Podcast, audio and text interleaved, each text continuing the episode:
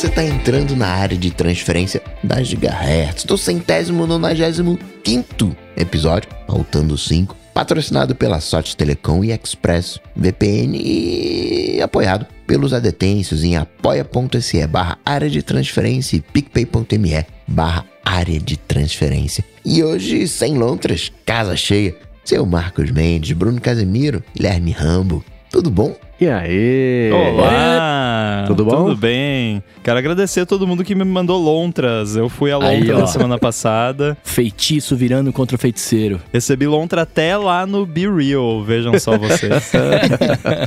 Que, aliás, o Be Real, ele tá virando uma rede muito usada pelas pessoas, né? Porque a quantidade de pessoas que eu conheço que tá aparecendo lá pra adicionar não tá brincadeira, não. Aham. Eu tenho um problema com o Be Real que ele manda um- as notificações às vezes em horários muito inconvenientes, tipo, sei lá, uma da manhã que eu tô dormindo. Aí não dá, né? É, não.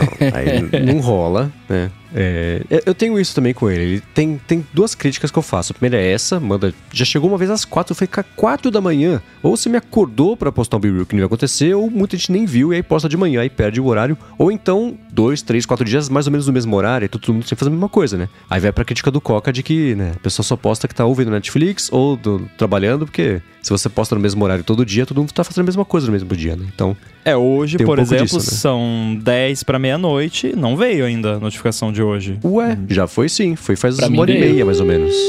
Então, eu, e eu acho que eu Ih, não abri perdeu, o? Be Real no iPhone novo. De- Ah. então eu não deve ter registrado. Pô, iPhone verdade, novo? depois eu vejo isso. Como assim? Ah, ó. depois a gente conversa sobre isso.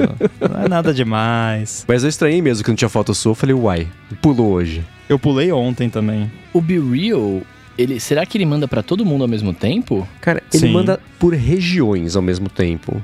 Tanto que É. você vê, se você é, segue pessoas que estão, especialmente na Europa, o horário de postar lá é diferente do que daqui. Até quando renova e a gente tem que postar o Be Real novo, quem é da Europa geralmente mantém no feed ali a foto que postou e aí quando tem que postar foto nova, gira. E aí no, no próprio ajuste você tem lá, você tá onde? Nas Américas, na Europa ou na Ásia? Então acho que ele faz em levas, porque senão, primeiro, né, sempre ter alguém às quatro da manhã tendo que postar, e depois que aí sim o servidor abrir o bico, né? Porque hoje mesmo, né, na hora de postar, acho que ultimamente, na verdade, né, quando você for postar, ele fica rodando, rodando, rodando, rodando, e aí posta, né? Porque você do nada tem milhões e milhões de pessoas postando uma foto, quer dizer, duas, né, ao mesmo tempo. Então isso deve bagunçar um pouco, né? Tinha uma parada que eu achava ridículo, mas que eles corrigiram, que era assim, vinha a notificação, né? Time to be real. Aí você tocava a notificação pra abrir o app, ele já tirava a foto. Tipo, Sim! Pô, Ele faz tudo ainda. bem que a moral do app é pra ser a foto, mas me- pelo menos me deixa enquadrar a foto. Deixa eu né? arrumar o cabelo, enquadrar. É, não, é,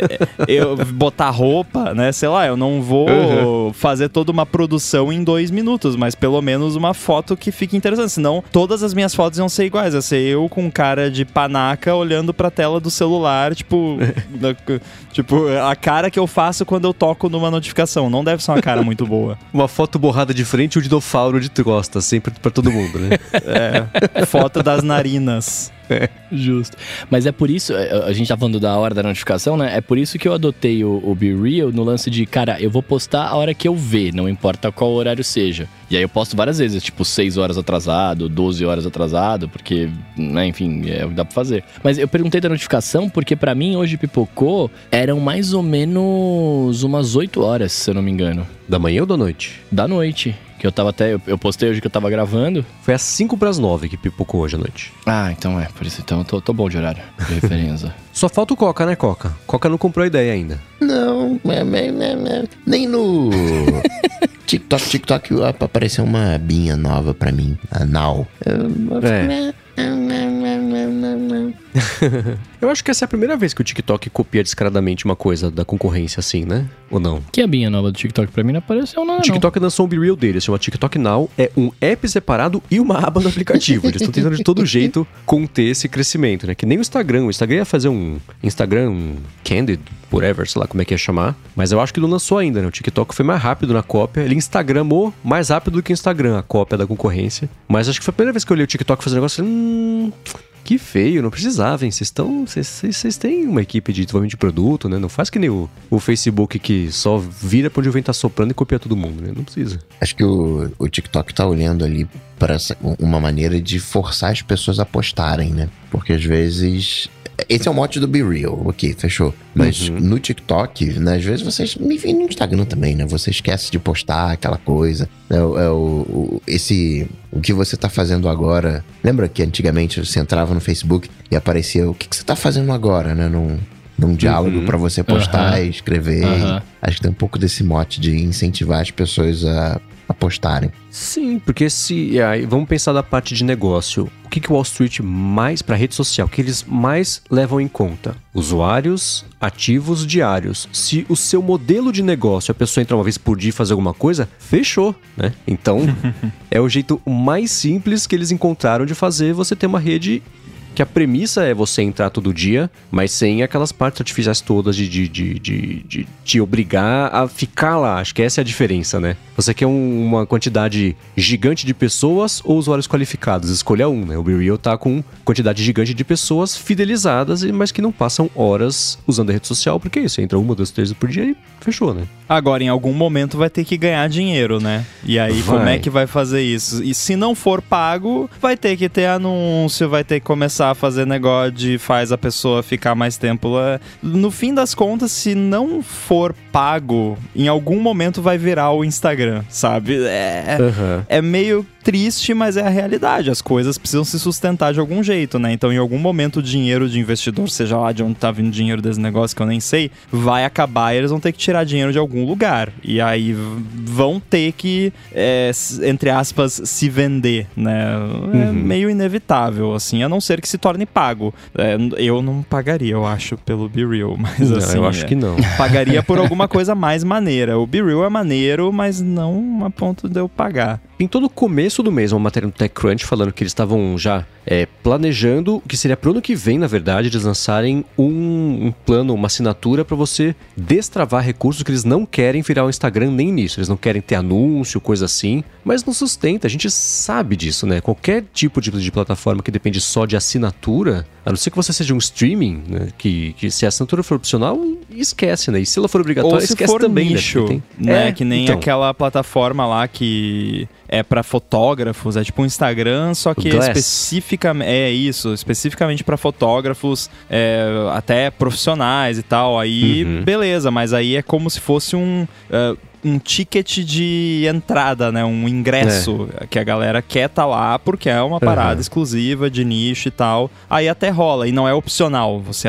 ou você assina ou você não acessa. Então uhum. aí até rola, mas também o mercado para isso é pequeno por ser de nicho, mas tem mercado, só que é de é. nicho, né? Então, em escala, não rola. O que eu acho que eles vão fazer, a assinatura aí você tem uns filtrinhos na foto, uns efeitinhos de, de lente, essas coisas assim. Ou, sei lá, eu acho que vídeo aí é aquela coisa assim, né? Que nem Instagram quando começou a ter vídeo. Que hoje, um dia, óbvio, é normal, é aquela coisa que você até espera vídeo. Mas no começo foi aquele estranhamento, aquela coisa falando, nossa, não, perdeu a essência. Eu acho que o BeReal não tá no momento de, de, vídeo, mas assim, você, você poder postar um, um. Que seja um bumeranguezinho, ainda vai, sei lá, do jeito que eu vejo o que a galera usa a rede, uma coisa. Três, quatro frames pra lá e pra cá, ainda pode funcionar, né? Você poder associar uma música, talvez, é acordo com parceria com gravador e tudo mais. Então dá para inventar umas bobeirinhas assim, stickerzinho, nessas bobeirinhas assim. Mas, de novo, não sei se justifica a pessoa abrir a carteira que seja para pagar 3 dólares por mês, ou sei lá, no Brasil, 3 reais por mês. Não,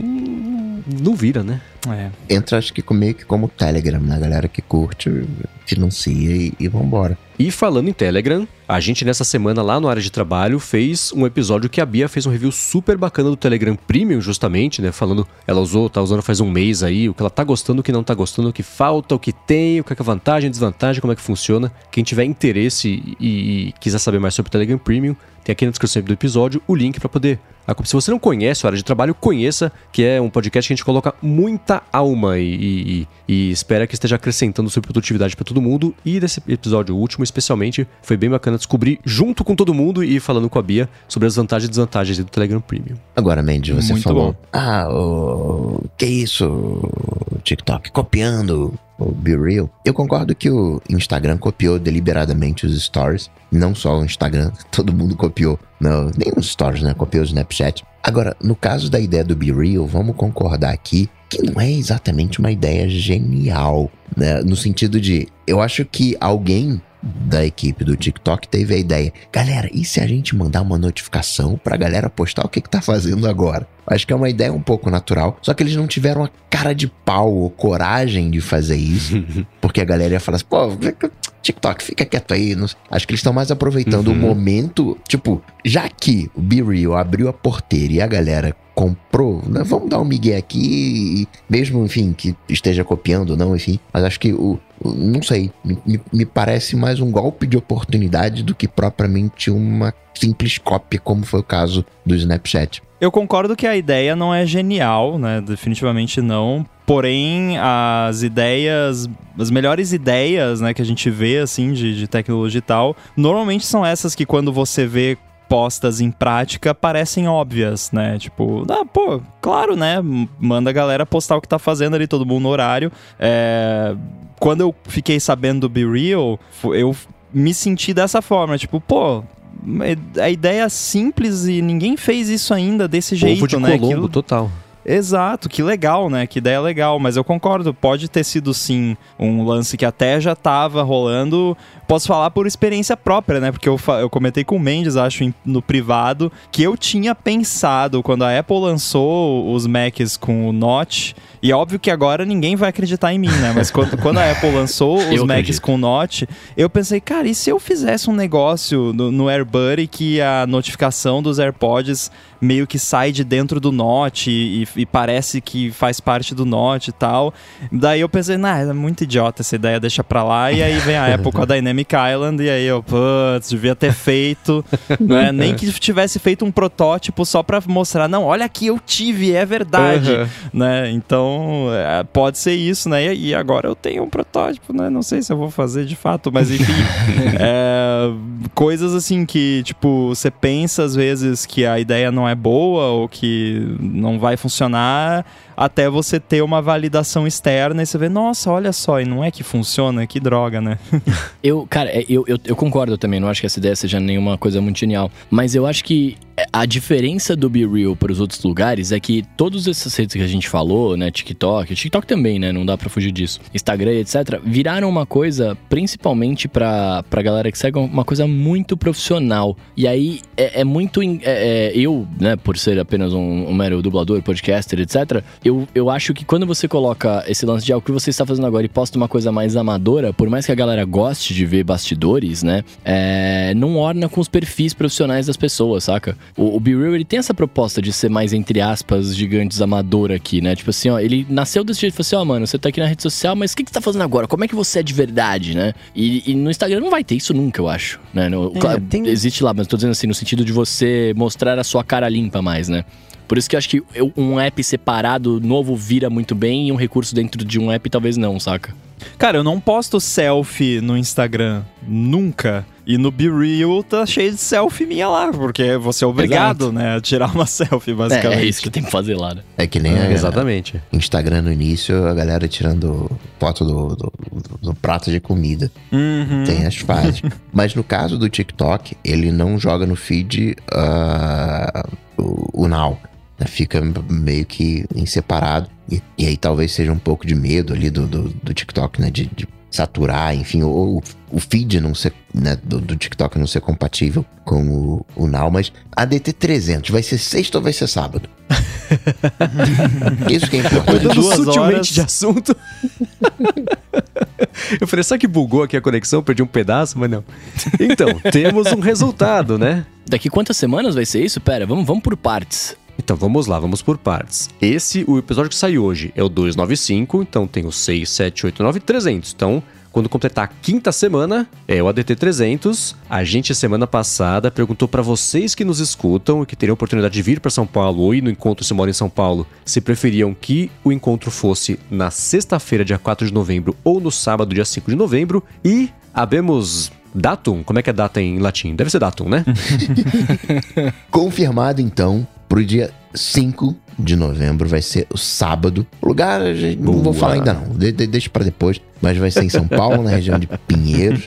Depois vem mais detalhes. O Felipe vai vir? Vai ver, quem escutou o A Olha! Fonte já sabe. O Felipe topou vir sem saber que dia que ia ser. Ele falou, vou! Então, ele vem, tá confirmado. É da hora. Sábado agora confirmado, então, num local ainda secreto, vem mais detalhes em breve. Felipe Espósito com presença confirmada também para comemorar não só Excelente. o ADT 300, mas para participar da primeira festa da Gigahertz. Olha que bacana, estão todos, é claro, mais do que convidados. Contamos, inclusive, com a presença de vocês todos para tornar esse encontro tão memorável ou mais memorável do que foi o primeiro, o segundo, o terceiro, São Paulo, no Rio. Eu tô muito empolgado para esse encontro, como vocês podem ver e ouvir, principalmente. E eu quero, e eu quero, além de convidar todo mundo que tá assistindo aqui, eu quero convocar uma pessoa que vai, se ela quiser, claro, não, essa tá sendo convocada no bom sentido, que é o nosso querido editor, né? Eu quero ver o Edu dessa vez de novo lá. Aham. Por favor, Edu, participe conosco. Boa, ele Desculpa, perguntou pra Edu. gente se ia rolar. Eu vou com uma camiseta, desculpa, Edu. Nossa, com certeza, se a gente fizer camiseta, tem que ter a camiseta Desculpa Edu. Edu. In- Inclusive, alguém coloca na, na wiki do ADT, se já não colocaram. A Uhum. página do Desculpa Edu. Do, eu, assim, queria falar nada não, mas eu acho bom o senhor aparecer, porque senão vai ser bombardeado de lontras. É verdade. verdade. É verdade. Aliás, Rambo, ficou lontrado essa semana? Pois é, levei lontra no Be Real, como eu já comentei aqui, mas eu levei lontra porque eu não vim no ADT, né? Não participei do ADT da semana passada. E justamente eu fiquei. qu- Quando eu tava ouvindo, né, o, o ADT, eu pensei, nossa, eu fico uma semana fora e me aprontam essa, né? Foi justamente na semana que o senhor Marcos Mendes revelou que não está mais usando o modo de, de movimentos desligados lá, tá? Ele ligou as animações. Ele tá usando o iPhone no modo WoW. Exatamente. O que, que você acha disso, Rambo? Eu, eu fiquei, eu fiquei deveras impressionado. Não, é um, eu tô orgulhoso disso. Nossa, muito bom, muito bom. Fiquei muito feliz.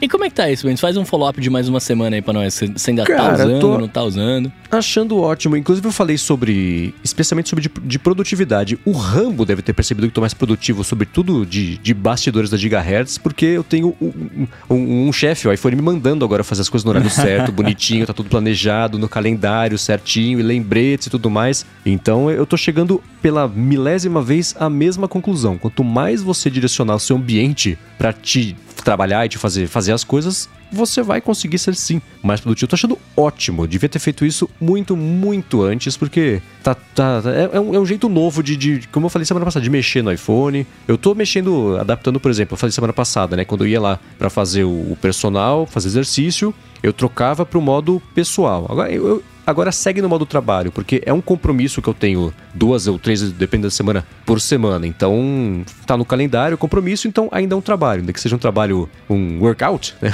Não é só work. Ainda assim, eu, eu tô deixando, mantendo isso, mas semana passada pra essa foi a única adaptação que eu fiz, porque de resto tá lisinho, assim, encaixou no primeiro dia de, de que eu mudei isso aí, tirando o modo WoW, que eu precisei ligar e desligar algumas vezes, até me convencer de que não, vamos lá, compre o desafio e siga de cabo a rabo, mas tá uma maravilha, tô curtindo. Isso é interessante que mesmo com essa memória boa, né, de saber que tem que entregar as coisas, os compromissos, o fato de escrever ou de colocar pra fora, enfim, né, de registrar em algum lugar, ajuda a, a organização, mesmo que a gente saiba o que, que tem que ser feito. Exatamente. E o calendário, ele, pelo menos no meu caso, eu uso aquela notificação time sensitive, né? Então, notificação de calendário é o tipo de notificação que vem sempre. Porque se eu coloquei um aviso, sei lá quantas horas, dias, whatever, antes de um compromisso no calendário, é porque eu quero ser avisado no matter Uhum. what, né? Porque o, o motivo do aviso estar ali é pra eu não esquecer da parada. Então, é, eu também, assim, no modo. Todos os meus modos de, de foco, eu, eu deixo as coisas que são time sensitive ativadas. Que no meu caso, eu acho que é só calendário e reminders. O resto, não. Mas é, são coisas que, assim, eu realmente. São avisos que eu coloquei pra mim mesmo. Então, me avisa, por favor. Uhum. É, eu de aviso, eu tô para coisas do dia a dia, tipo, hora de começar a pauta do ADT, hora de, sei lá, se a gravação do ADT, ou coisas que eu edito na Gigahertz, né? Uma fonte, hora de trabalho, hora de editar, hora de escutar pra ver se tá beleza, preparar o post e tudo mais. Isso eu coloco com 5 minutos de antecedência, que é só pra mudar ali, uma, avisar, ó, putz, para o que você tá fazendo, conclui o que você tá fazendo e troca de cérebro, né? Encaixa o pedaço novo do cérebro diferente ali que você vai usar para fazer isso. Mas coisas que são menos corriqueiras, menos do dia a dia e tudo mais, aí eu coloco, por exemplo, vou ter uma reunião, eu coloco um dia antes e meia hora antes, dois avisos, para isso já, né, no dia antes deixar no radar ali, ficar ali com esse processinho rolando na cabeça, o que tinha falar sobre reunião e tudo mais. E aí, e, e antes também da reunião no dia mesmo, também que é como tá fugindo do dia a dia normal, isso pra perder, se perder no, meio, no, no, dia a dia ali é uma coisa que pode acontecer, né? Porque não é uma coisa que rola todo dia. E eu sou uma criatura de hábitos, então eu tenho colocado esses dois alertas e sim, tá lisinho, funcionando super, super bacana. Hoje em dia não faz tanto sentido, talvez, em alguns casos, mas como é que vocês lidam com o tempo de deslocamento, né? O tempo de viagem, quando o compromisso, sei lá, viajar no aeroporto. Né?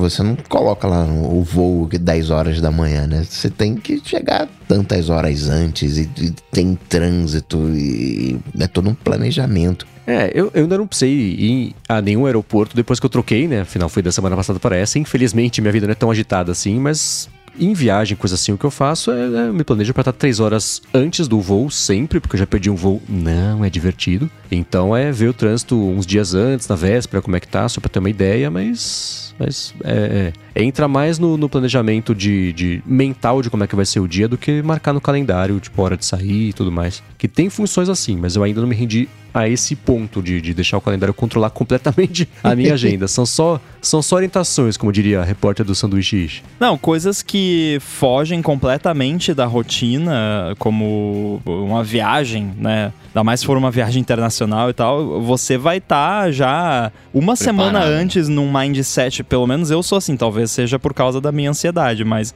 uma semana antes eu já tô pensando, não, que horas que eu tenho que sair, deixa eu ver aqui como é que é o trânsito normalmente nesse horário e tal, papapá, se eu sair aqui, pegar Uber, ah, eu chego lá, tá, beleza. Então é uma parada que eu já planejo com dias de antecedência e já vou acompanhando antes, porque ah, posso botar lá no, no no, mapa da Apple ou no Google Maps para me lembrar na hora que tem que sair? Posso, mas daí ele não vai contar o tempo de eu colocar minha roupa, né, botar o tênis ali, fechar a porta, descer o elevador, descer até embaixo lá na frente do prédio, esperar chegar o Uber, pegar o, sabe? Então não tem sistema automatizado que vá organizar esse tipo de compromisso de uma forma eficaz, né? Então, uhum. Quando é coisas mais simples, saidinhas mais simples, assim, por exemplo, ah, tem consulta no médico. Eu sei onde é o consultório do médico, eu sei mais ou menos quanto tempo leva, já fui várias vezes lá. Então eu já me, me programo, eu já coloco o lembrete, eu coloco o lembrete no calendário,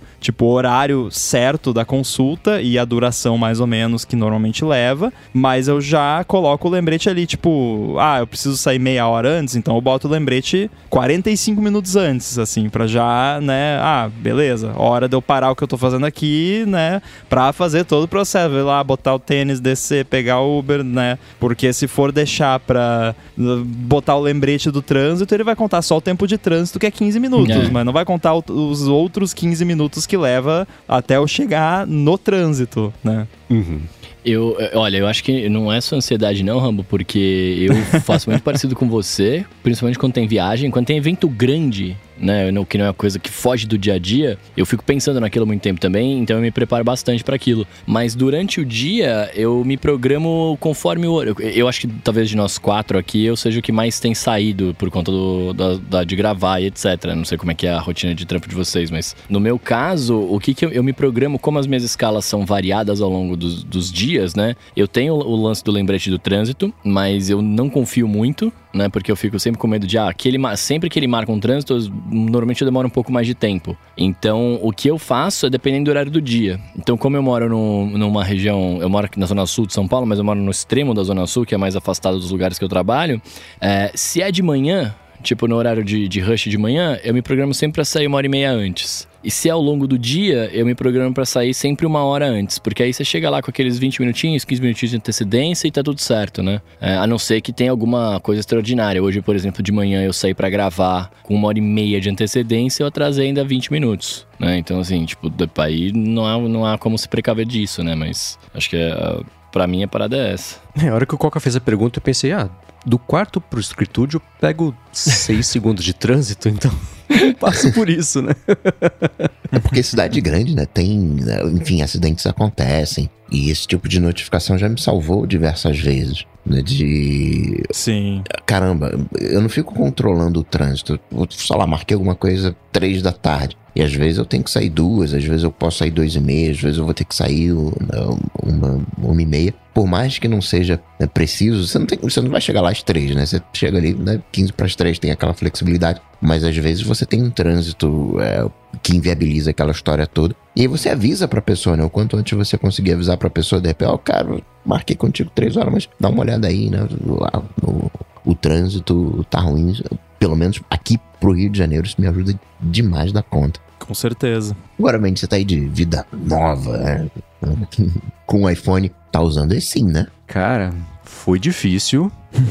eu precisei contratar o Tinhoso, vender a alma, mas consegui. Eu finalmente, depois de muito choro, dedo no olho e ranger de dentes, estou utilizando o eSIM, graças à ajuda de muita gente. Depois que eu fiz, eu, eu, fiz o que todo mundo faz, né? Xinga muito no Twitter, reclama, as pessoas vêm com a solução. Obrigado a todo mundo que deu dicas de jeitos. E a dica é assim: não deu certo com a loja X, vai para Y. Vai não, WhatsApp, né? Da Y você vai pra Z. Quem me segue no, no Twitter viu que eu tuitei lá. Gente, eu tentei de todo jeito. Fui na loja, comentei semana passada, retrasado, sei lá, né? Até meu telefone trocaram de número. Tentei o WhatsApp da Vivo Empresa. Tentei sim trocar para sim migrar para sim chip digital. Cada hora o bot respondia uma coisa diferente do que eu estava querendo, nada era tinha a ver com o que eu estava querendo. Desisti. Falei que na sexta-feira passada com uma loja aqui de São José dos Campos, na terça responderam: escuta, não, não sei o que você está falando. Falei, beleza, né? Aí contatei outras lojas até que. É, é, Vou entregar aqui, né? Essa loja vai ter mais trabalho. A loja da Berrine de São Paulo da Vivo. Ih. Eu consegui fazer a, a troca para sim E foi o que todo mundo me disse que foi o, com o processo. Li... Teve. As respostas se enquadram em três categorias. Eu fui, tentei, foi liso, numa boa, em meia hora eu saí de lá. Ou eu fui, deu tudo errado, ou eu precisei insistir em mais duas, três lojas, voltei no dia seguinte e funcionou. São essas três categorias. Mas é, agora, e foi depois que eu consegui finalmente falar com alguém que tava. que sabia do que precisava acontecer, foi isso. Foi, eu falo o que eu quero, eu passo lá o e-mail, o AID, passo é, o CPF, essas coisas todas, manda o link, faz a biometria, não sei o que, lá, lá, escaneia um código, pronto. Funcionou na hora. Trocou do, do, o sinal do meu SIM normal do cartãozinho pro eSIM. Então, depois de muito trabalho, finalmente estou pronto para comprar o novo iPhone.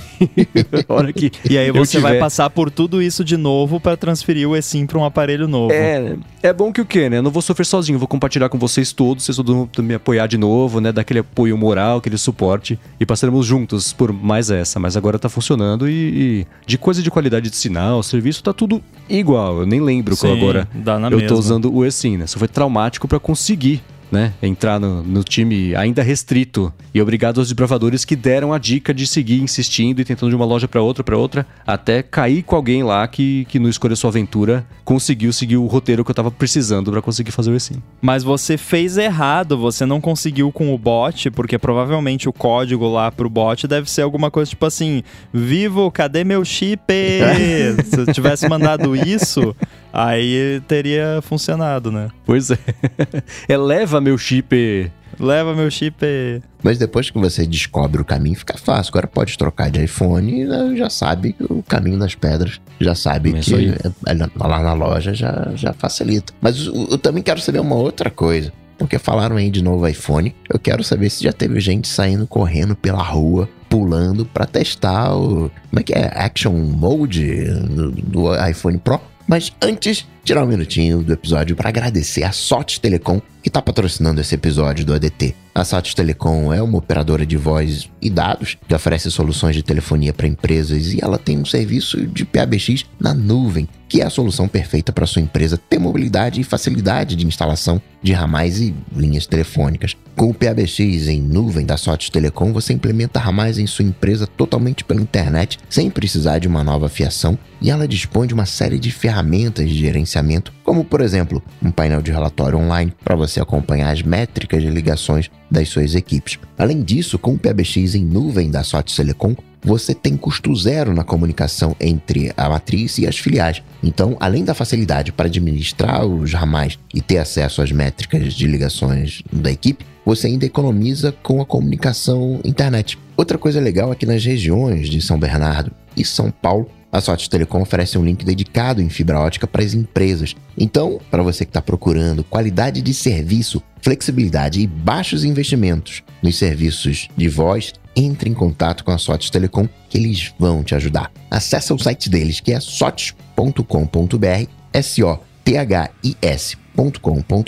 ou então entre em contato com eles no Facebook ou no Instagram pelo arroba Telecom. Fala que você é um ouvinte do ADT e dá o primeiro passo para resolver de vez a telefonia IP e a comunicação da sua empresa. Muito obrigado à Sotes Telecom pelo patrocínio do ADT e por todo o apoio a Gigahertz. Muito Valeu. obrigado. Valeu. Conta, Rambo, teu iPhone agora é uma câmera, um action camera? É um uma GoPro? ou- Não. Ele é tudo isso e muito mais. Agora, ele não vai ser um telefone enquanto ele não tiver sinal de celular, né? Putz. Isso é um, um aspecto importante de Nossa, todo que celular. ruim isso. Tem que ter sinal de celular, tem que pegar a rede de dados, né? Então vamos falar sobre isso primeiro, porque teve uma treta aí que acho que foi discutida mais a fundo no A Fonte, inclusive, dessa semana, né, Mendes? Vocês falaram Uhum. sobre esse assunto, que deu todo um rolo que chegou ao ponto da- das pessoas acharem que a Anatel tava bloqueando o e-mail dos iPhones 14 e 14 Pro importados dos Estados Unidos. No fim das contas, resumindo a história, não teve bloqueio nenhum, foi uma treta de problema técnico das operadoras que não tinham cadastrado lá o modelo do aparelho, e aí na hora que ia habilitar o eSIM dava erro em alguns casos, e aí a pessoa ia consultar o e-mail no site da Anatel e o site da Anatel também tava com erro, e aí mostrava que o e-mail estava restrito. Então foi uma grande salada de confusões que acabou gerando essa confusão toda e, e- e problemas para dores de cabeça para muita gente. A boa notícia é que eu não tive esse problema, então eu habilitei numa boa. É, eu não fiz ainda a migração do meu número do chip físico, que é o meu número principal, pro eSIM, porque eu não quis correr o risco. Porque eu pensei, vai que eu faço a migração e aí chega a hora de habilitar ali no, no aparelho e não funciona e eu fico sem o meu número de celular, que infelizmente ainda é usado por muitas coisas como autenticação e também é o né, WhatsApp, essas coisas, você precisa do seu número de celular, então achei mais seguro manter o eSIM só, que eu tenho, eu já tinha um eSIM, então eu fiz a troca do eSIM para esse aparelho novo, que não foi um processo lá muito simples, mas beleza, foi, foi mais tranquilo, imagino eu, do que migrar do, do chip físico pro eSIM, e funcionou de boa, ativou lá, normal, sinal, tudo perfeito, funcionando, então tá resolvida essa parte, ao menos parcialmente, e aí para trocar de fato o meu número principal, eu vou esperar a situação no Brasil estar mais normalizada, que deve levar mais aí uma, duas semanas no máximo, imagino eu, até as operadoras ah, azeitarem o processo todo. É, então no fim das contas, eu lembro que né, saiu esse- esses dias mesmo isso, então não é um bloqueio do e-mail, e o Coca até cantou a bola da, da parte técnica mesmo, do que que era que estava acontecendo para esse bloqueio. Bloqueio não, mas a não ativação acontecer. Então acho que o Rambo foi bem prudente em não fazer isso e não arriscar, que esse é um problema, né, é, como você falou, finito, porque logo logo a gente já deve ter novidades aí sobre o lançamento aqui no Brasil, mas se der para evitar problema, escolha sempre essa opção, né? Até eu tomei um susto durante a- a- o setup dele, porque quando você faz o setup de um iPhone novo, aparece. um- tem uma hora que aparece: aguarde, estamos ativando o seu iPhone. E deu erro. Na, na primeira tentativa. Putz. Aí eu pensei, putz, já deu ruim, né? Mas daí eu lembrei, na verdade, esse processo de ativação não tem nada a ver com a operadora, é o processo de Uhum. ativação com a Apple. Então foi só um, deu um erro lá na hora, eu só cliquei tentar de novo, ele foi, né? Foi só um errinho besta, nada a ver com, com esse lance. Até porque eu fiz a transferência direta, né, do meu device anterior, que era um 13 Pro, e eles, você só faz a configuração do eSIM depois do processo todo de, Uhum. de transferência. Então isso e isso é antes, então não tinha nada a ver com a operadora. Até durante o processo ele oferece para você transferir o seu número de telefone, só que obviamente apareceu, oh, sua operadora não suporta, né? É só para esfregar na cara, né? tipo, nem mostra então, né, se não suporta, né? Uhum. Tô- olha aqui, ó, seu seu idiota, sua operadora, você é um besta, sua operadora é muito ruim. Toma, né? Esfregar na cara, mas tudo bem, beleza, já sei disso. Então, ok, não consegui transferir o número principal lá, mas isso é uma coisa que eu vou ter que fazer manualmente ou via WhatsApp. Se alguém souber uma loja da TIM, de preferência aqui de Santa Catarina, que eu posso mandar um WhatsApp lá e eles resolvem pra mim, me manda aí, porque o Mendes tá com contatinhos aí que, que mandam pra ele eh, os WhatsApps das lojas. Alguém me manda, por favor. Se alguém aí trabalha na TIM, me ajuda aí. É, a TIM, pelo que eu sei, você tem que ir até a loja. Eu achei curioso que alguém mandou no Twitter assim: eu, eu consegui migrar, foi super rápido e prático. Eu precisei ir até a loja. Eu falei: então, não foi prático, né? Foi até a Não, loja, mas é. aí fez. E o chip foi cobrado também, aparentemente, pelo menos pra, pra essa pessoa. Então, Não, tem se eu isso, for né? na loja e eles resolverem, tá ok. Tipo, é, é para mim até aceitável. Continua não sendo prático, mas se eu, se eu pegar, se eu me deslocar até a loja, chegar lá, pegar uma fichinha lá, for atendido e eles fazerem o processo, mesmo que eu tenha que pagar lá uma taxinha do chip, tudo bem, desde que funcione. Aham. O pior de tudo é você passar por tudo isso aí você chega lá e não funciona, como aconteceu com o senhor Marcos Mendes aí dos tempos atrás que fez Aham. essa treta toda. Então, beleza, eu vou, não tem problema, né? Mas tem que funcionar. A gente precisa de médico, né? Ter um bom médico, um bom mecânico, um bom advogado e contato nas operadoras. Aumentando a lista de, de necessidade. Mas ir até a loja não é prático, né? Seria muito legal poder fazer pelo WhatsApp. Mas é, esse é o primeiro caminho. Eu troco de sim praticamente todo ano. né? na TIM, né?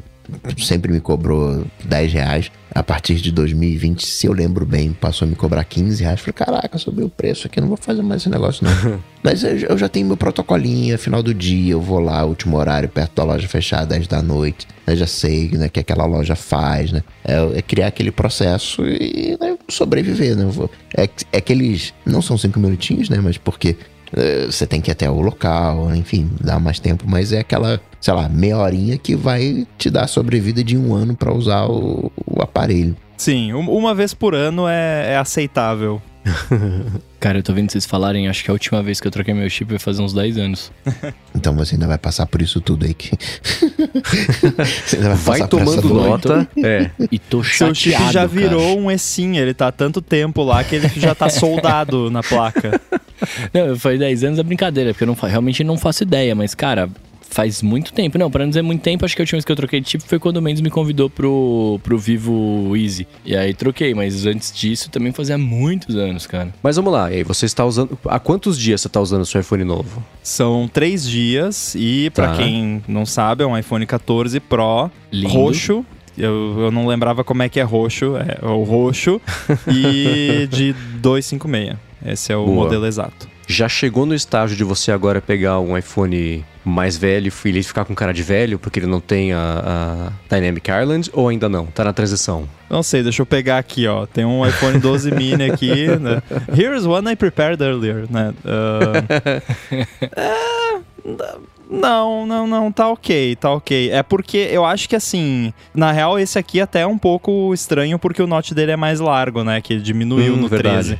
Mas como, por exemplo, o meu Mac também tem Note e o Note tá por, por tudo, né, menos no iPhone 14 Pro, eu acho que vai demorar mais pra virar uma parada velha, digamos assim, né? Não, Uhum. Acho que ainda vai, vai, vai um tempinho aí até parecer velho. Então não, não rola isso, não. Tem uma parada que rolou que eu não esperava, que eu não vi muito comentado, até porque é uma parada batida e, e é algo que eu nunca liguei particularmente, acho que até comentei já no ADT sobre isso, mas que dessa vez eh, me chamou a atenção, que assim, eh, quando você abre a caixa dele, que até tá aqui atrás, pra quem tá vendo o vídeo, tá a caixinha dele ali, quando você tira a tampa da caixa, ele tá virado com a bunda para você, né? Assim, na, na, caixa, né? Então, você vê de cara a traseira do iPhone com o logo da Apple e com o, a câmera, né? Uhum. E aí a, a, minha reação imediata foi: Meu Deus do céu, esse negócio tá maior.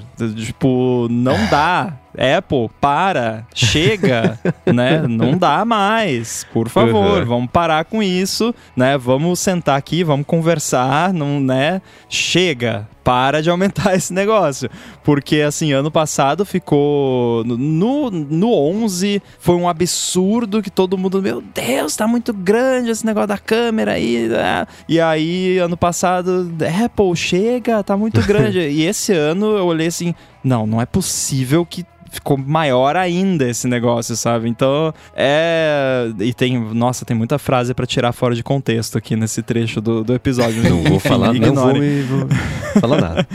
Mas, assim, cara, tá, tá muito grande a, a, o, a protuberância da câmera ali atrás. Uhum. Eu espero que eles parem de aumentar o negócio da câmera né? Eu sei que muita gente usa case e, e resolve e tal. Eu, mas, se for, cara, se você for botar um case, olha, olha o tamanho dessa câmera. Se você for Ela botar já um passou case... da metade horizontal ali do, do, das costas do aparelho, né? Ela tá Fica é, realmente gordo. É tipo é. a metade da espessura do, do device inteiro. é, tem a, a, o negócio da câmera. Então, assim, nunca me incomodou muito. Não é algo assim, continua não sendo algo que, meu Deus, não vou comprar porque é muito grande o negócio da câmera. Mas tá ficando chato, porque aí. Cê, porque às vezes acontece, tipo, eu tô ali. Eu gosto, às vezes. É, é, é eu tô too much information, mas eu gosto de assistir. Eu não tenho muito tempo de assistir TikTok no meu dia a dia. Então, quando que eu assisto? Quando eu tô escovando os dentes de noite para ir dormir. Eu boto do lado da pia ali e fica tocando TikTok. E aí você tem que ir scrollando, né? E aí eu tô aqui escovando dente com uma mão e scrollando com a outra. E aí fica, né? Dá até pra ouvir, eu acho. pá, pá, pá, pá, né? Fica uhum. a, a, gangorra do, do iPhone. Então é chato. É, né? Eu ia fazer uma. Você começou a falar sobre isso, né? Alguém precisa fazer alguma coisa tal. Aí eu pensei em fazer toda uma piada sobre alguém falar. Um dia a Evan Zen que abre a porta do estúdio de design da Apple, assim. Aí tá todo mundo lá, tá parado com uma cartinha na mão, falando: escuta, é uma intervenção. Estamos aqui porque te amamos gente precisa conversar sobre o fato de que você tem que prestar atenção nesse seu vídeo de aumentar a câmera. Mas eu acho que talvez no Tech Trace tenha alguma coisa sobre isso, ou parecida pelo menos. então não vou fazer essa piada.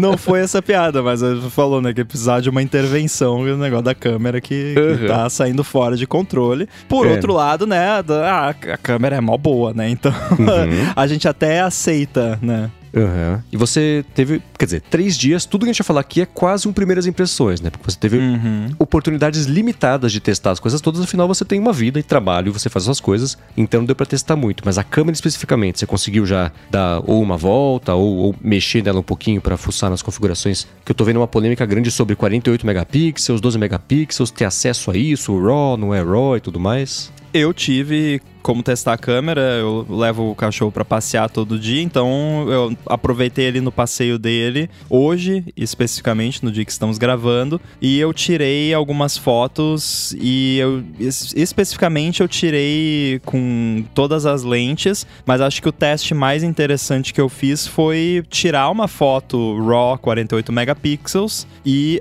eu peguei essa foto importei ela no Mac do jeito que tava, RAW, o arquivo DNG. Abri no Photoshop e aí eu fiz do, exportei duas versões JPEG dessa mesma foto. Uma que é um, um, tratamento entre aspas neutro, meio que o que o iPhone faria se fosse uma foto normal, e outro com um pouquinho mais de ajustes ali como eu gosto de mexer nas fotos. E vou deixar o link aí, a gente pode deixar, tem um, um arquivo zip com esses, essas duas fotos JPEG que eu fiz para quem quiser abrir aí no Mac, dar zoom e tal. Agora, eu entendo por um lado o lance, porque o lance é assim, é, a, a O sensor principal agora é 48 megapixels, Uhum. porém, quando você tira uma foto normal, eles fazem binning então eles meio que combinam os pixels todos pra fazer uma foto, acho que é de 12, né, megapixels. Só que é uma foto de 12 megapixels que tá tirando proveito de todo, toda a área do sensor e aju- a- usando isso pra ajudar na captura de luz. Então pra ficar com uma qualidade melhor em baixa luminosidade. E eu acho que eu concordo com a decisão que a Apple tomou nesse caso, porque 48 megapixels é megapixel pra caramba. E, e quando você começa a pensar nos trade-offs, assim, para começo de conversa, você tira uma foto, porque como é que funciona então? Já que por padrão ele faz esse esquema de aproveitar toda a área do sensor, porém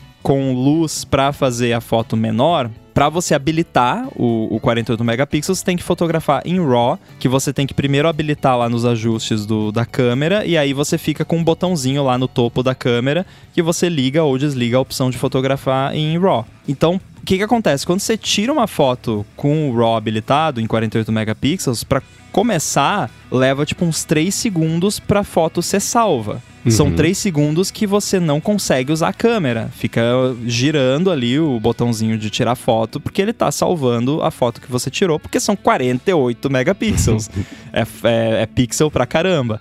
Então já começa por aí. Acho que a maioria dos usuários normais não vai querer esperar 3 segundos entre cada foto. Então, já por isso já não poderia ser algo que vem ligado por padrão. Teria que ser algo opcional. Talvez não precisasse ser atrelado ao RAW. Porém, se é um lance que já não vem ligado por padrão e que só pessoas que se importam com isso vão ligar, a pessoa que se importa com isso, ela sabe o que é RAW e não vai se importar de fotografar em RAW, porque você fotografar em RAW no iPhone, ele para você tirar, extrair, porque qual é o lance do RAW que ah, é difícil. É difícil com uma câmera que você vai lá e tira e aí a foto RAW é horrível por padrão, mas no iPhone, no próprio app de fotos do iPhone, você já consegue extrair uma foto processada do arquivo RAW Uhum. que fica ok. E tem N apps simples que em segundos ali você exporta a versão editada da foto e faz edições criativas e tudo mais. E pra quem quer né, ser um pouco mais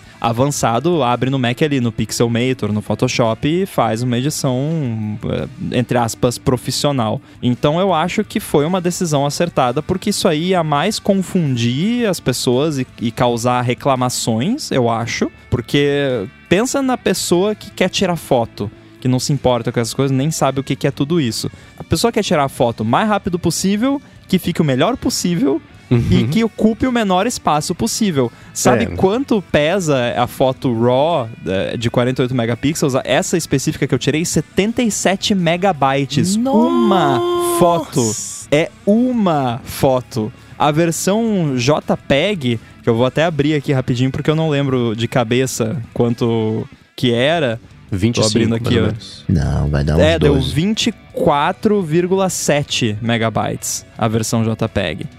Então, é mais um ponto aí. Então, mesmo a versão, né, é, JPEG é grande, a versão RAW nem se fala. Então, eu acho que é uma coisa que usuários comuns, né, que só querem tirar uma foto legal, eu acho que é muito mais benéfico para essa galera o aproveitamento desse sensor maior com mais megapixels pro lance de captar melhor a luminosidade e tudo mais. E também tem outro aspecto que assim, para você lidar com esses arquivos é complicado. Eu comentei no Stack Trace também. Eu a- a- exportei a foto JPEG. Eu abro essa foto JPEG. Não vou nem abrir agora durante a gravação aqui, que eu até tenho medo. Mas eu abro essa foto JPEG no meu MacBook Pro E- M1 Max. Ele abre no preview e demora uns segundinhos ali pra aparecer a foto na resolução total, sabe? É um M1 Max. Então imagina você vai compartilhar uma foto com seu amigo que tem um Chromebook. Vai derreter o, o computador do- da pessoa tentando abrir a foto. E aí você pega, sei lá, vai fazer upload da foto numa rede social qualquer. Tudo bem que app de rede social normalmente já vai lá e já reduz a foto. Mas e esse processo de reduzir a foto que os apps fazem? Será que tá, né, foi testado com foto de 48 Uhum. megapixels para não travar, para não consumir horrores de bateria e tudo mais? Então é todo um. O, o problema da foto não é só o momento de você fotografar, é todo o pipeline que vai desde o sensor até a foto processada e o que vai acontecer com essa foto depois. Então eu entendo perfeitamente por que, que a Apple não habilitou isso por padrão e eu provavelmente teria tomado a mesma decisão na posição deles. É, você é, vai estar aqui na descrição o, o link para quem quiser baixar e fazer essa comparação entre as duas fotos, né? Que o Rambo tirou, ela tá só processada e a retocada mesmo, que o Rambo mexeu lá, bonitinho, né? E o lance de RAW, para quem não conhece, eu segui Hoje, felizmente, cada vez mais gente tem, especialmente que escuta aqui o ADT, claro, né? Tem um conhecimento mais técnico sobre isso. Mas a melhor explicação que eu escutei na vida sobre o que é uma foto RAW veio do Sean King, que trabalhava lá pro Jim Dalrymple, lá no site The Loop, fotógrafo também, ele falou assim: imagina que você fez um bolo. O bolo, aí você colocou muita farinha. A foto em RAW, você consegue, depois que o bolo tá pronto, tirar a farinha, ou colocar mais leite, ou colocar mais tempo pra assar. então, depois que o negócio tá pronto, você mexe na receita ainda, para chegar no resultado pronto mais bacana. Na foto RAW, depois que você tirou, você mexe em exposição, né?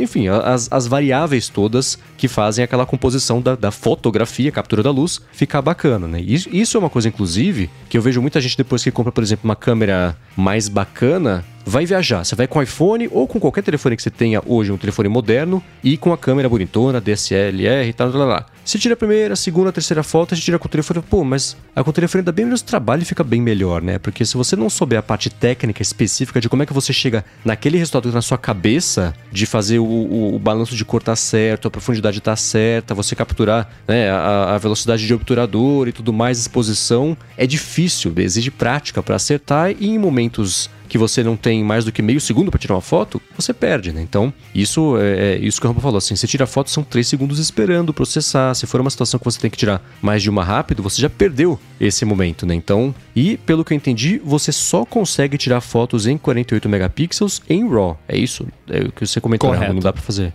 É, uhum. então. Então eu acho que essa talvez seja a decisão, é, não mais polêmica, mas, mas que daria para falar, poxa, você poderia ter liberado tirar fotos de 48 megapixels sem ser em RAW, já com processamento e o tratamento e tudo mais. E aí é uma decisão que a gente já falou várias vezes aqui, que a Apple sempre teve um preciosismo muito grande de fazer com que a foto seja o que você capturou. Né? E aí, depois de um tempo, até depois que o Phil Schiller começou, aquele, ele é um fotógrafo entusiasta, não é ele responsável por essa parte da, da do desenvolvimento do iPhone, mas sempre deu, né? Ele tinha um peso muito grande. Então, depois que ele passou a ter menos contato no dia a dia ali, a Apple começou a adotar mais essa parte de você a, a, a, câmera do iPhone é a sua intenção de foto. O iPhone vai tirar foto como ele achar melhor para ficar naquele momento. O que, inclusive, a galera tá criticando hoje em dia, que tá com muito pós-processamento, dependendo da situação, de luminosidade e tudo mais. Fala, poxa, eu tô vendo uma coisa, eu tiro a foto, a foto que eu vejo não é o que eu vi. A luz tá diferente, tá com um processamento pesado, e eu concordo. Tem muita situação que fica muito pesado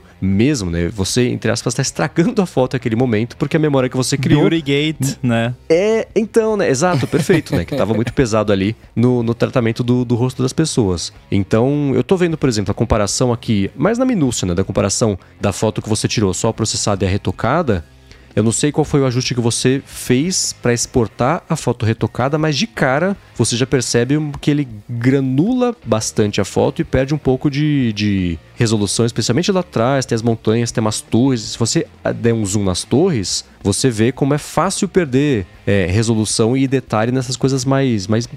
Ajuste fino, né? Porque as torres são fininhas, não é exatamente isso que é ajuste fino mas deu para entender, né? Então, eu acho que essa granularização das fotos é o que mais pega quando você é, pega uma foto que está ali né, intocada, apesar de ser um JPEG, né? Teve aí um processamento para exportar. Aliás, você consegue exportar a foto em RAW mesmo? Ou não? Sim, você, se você, por exemplo, faz airdrop da foto do iPhone para o Mac, vai o arquivo DNG, que é o arquivo RAW. Ah, e legal. No, tá. no próprio Fotos do Mac, eu sempre uso a opção, você vai lá no. no você seleciona a foto, tem lá no, no menu File, tem é, exportar original, não modificada da, da foto. Uhum.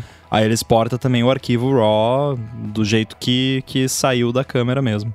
Você consegue incluir essa foto talvez no pacote de, de junto dos dois JPEGs? Então, é complicado porque tem metadado de localização e tudo Ah, mais. E tá, eu não então deixa. sei que porque o arquivo RAW é complicado justamente porque, por ser um arquivo RAW, se sempre que você edita um arquivo RAW, você vai exportar algo que não é RAW. Uhum. Então, se eu descobrir um jeito de tirar esses metadados do arquivo RAW e ele continuar sendo RAW, eu, eu Aham. faço. Ah, Senão, legal. vou ficar devendo. Boa, que eu acho que essa é a comparação que é a, é a mais que vai dar pra sacar mesmo o que acontece com a foto, que ela tá, tá, tá crua, 100% crua, literalmente raw, versus ela, a mesma foto, 48 megapixels, já com um processamento pra virar um JPEG, por exemplo, que aí tem compressão. JPEG é, é, é, é a foto comprimida, né? Isso é uma questão curiosa, porque assim, não tem como você ver a foto em RAW. É meio Uhum. bizarro isso, porque no momento que eu seleciono, eu tô, tô com o arquivo RAW DNG aqui, eu vou apertar espaço, vai abrir o Quick Look. No momento Uhum. que eu faço isso, e ele está carregando, e ele carregou por um bom tempo. É, que só de abrir já eu- ligou a ventoinha do meu Mac, coitado. é, eu tô vendo um preview da foto. Só que isso aqui é uma interpretação do arquivo RAW. Então já é.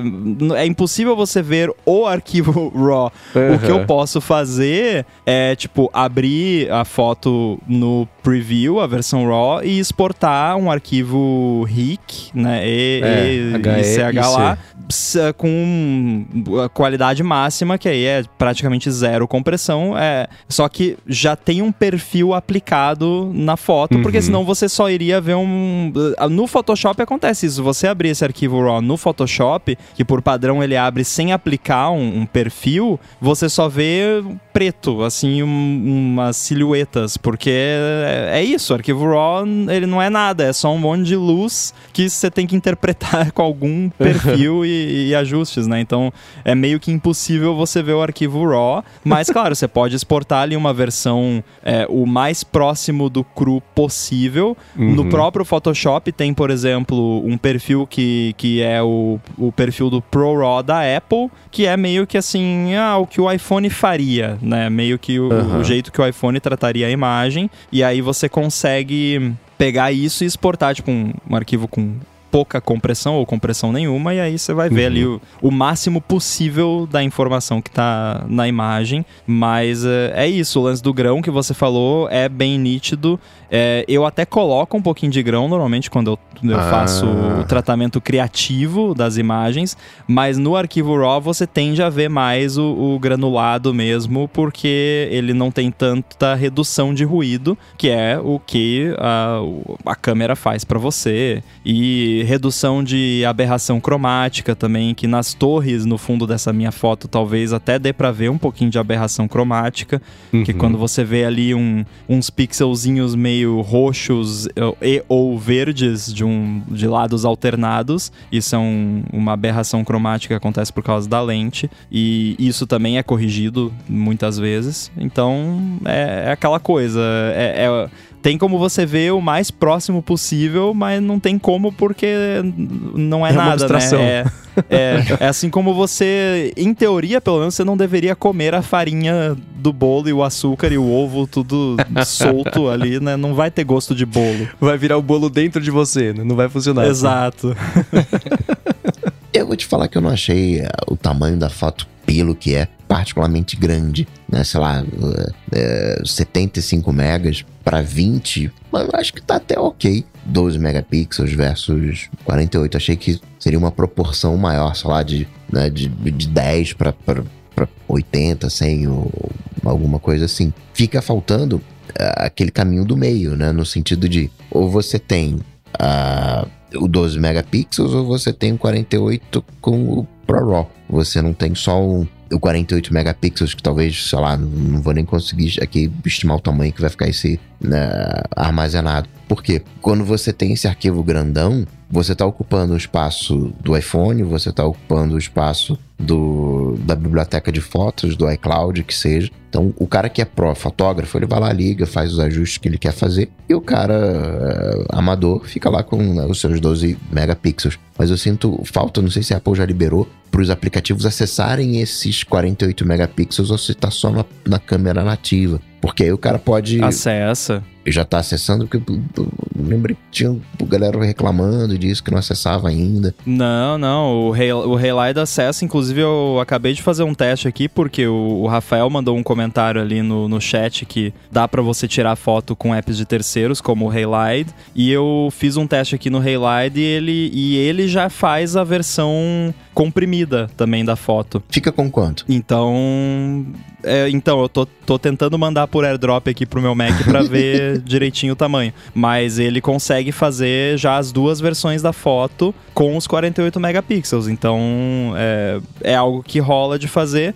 Mas é aquela coisa, eu entendo porque que a Apple fez desse jeito, porque se a pessoa sabe o que é RAW e, e se importa com 48, mega, 48 megapixels, pra que, que vai ter mais uma opção, sabe? É, eles vão colocar, é óbvio que eles vão colocar, que tem tanta gente reclamando que eles vão colocar, mas para quem se importa com isso, fotografar em RAW não é um problema, é só algo, tipo, é, é uma realidade. Aliás, no eu não, não eu tenho que fazer mais testes com o Haylight, porque realmente eu não testei muito, mas eu não sei se quando você fotografa no Haylight em 48 megapixels, se você tem a opção de só fotografar a versão comprimida sem salvar a versão RAW. Eu não vi isso ali ainda. Então, talvez uh, ele acabe tirando as duas, então você meio que é, entre aspas, obrigado a ter as duas versões. Mas sim, você consegue em apps de terceiros. A Apple normalmente tem sido muito boa nesse sentido de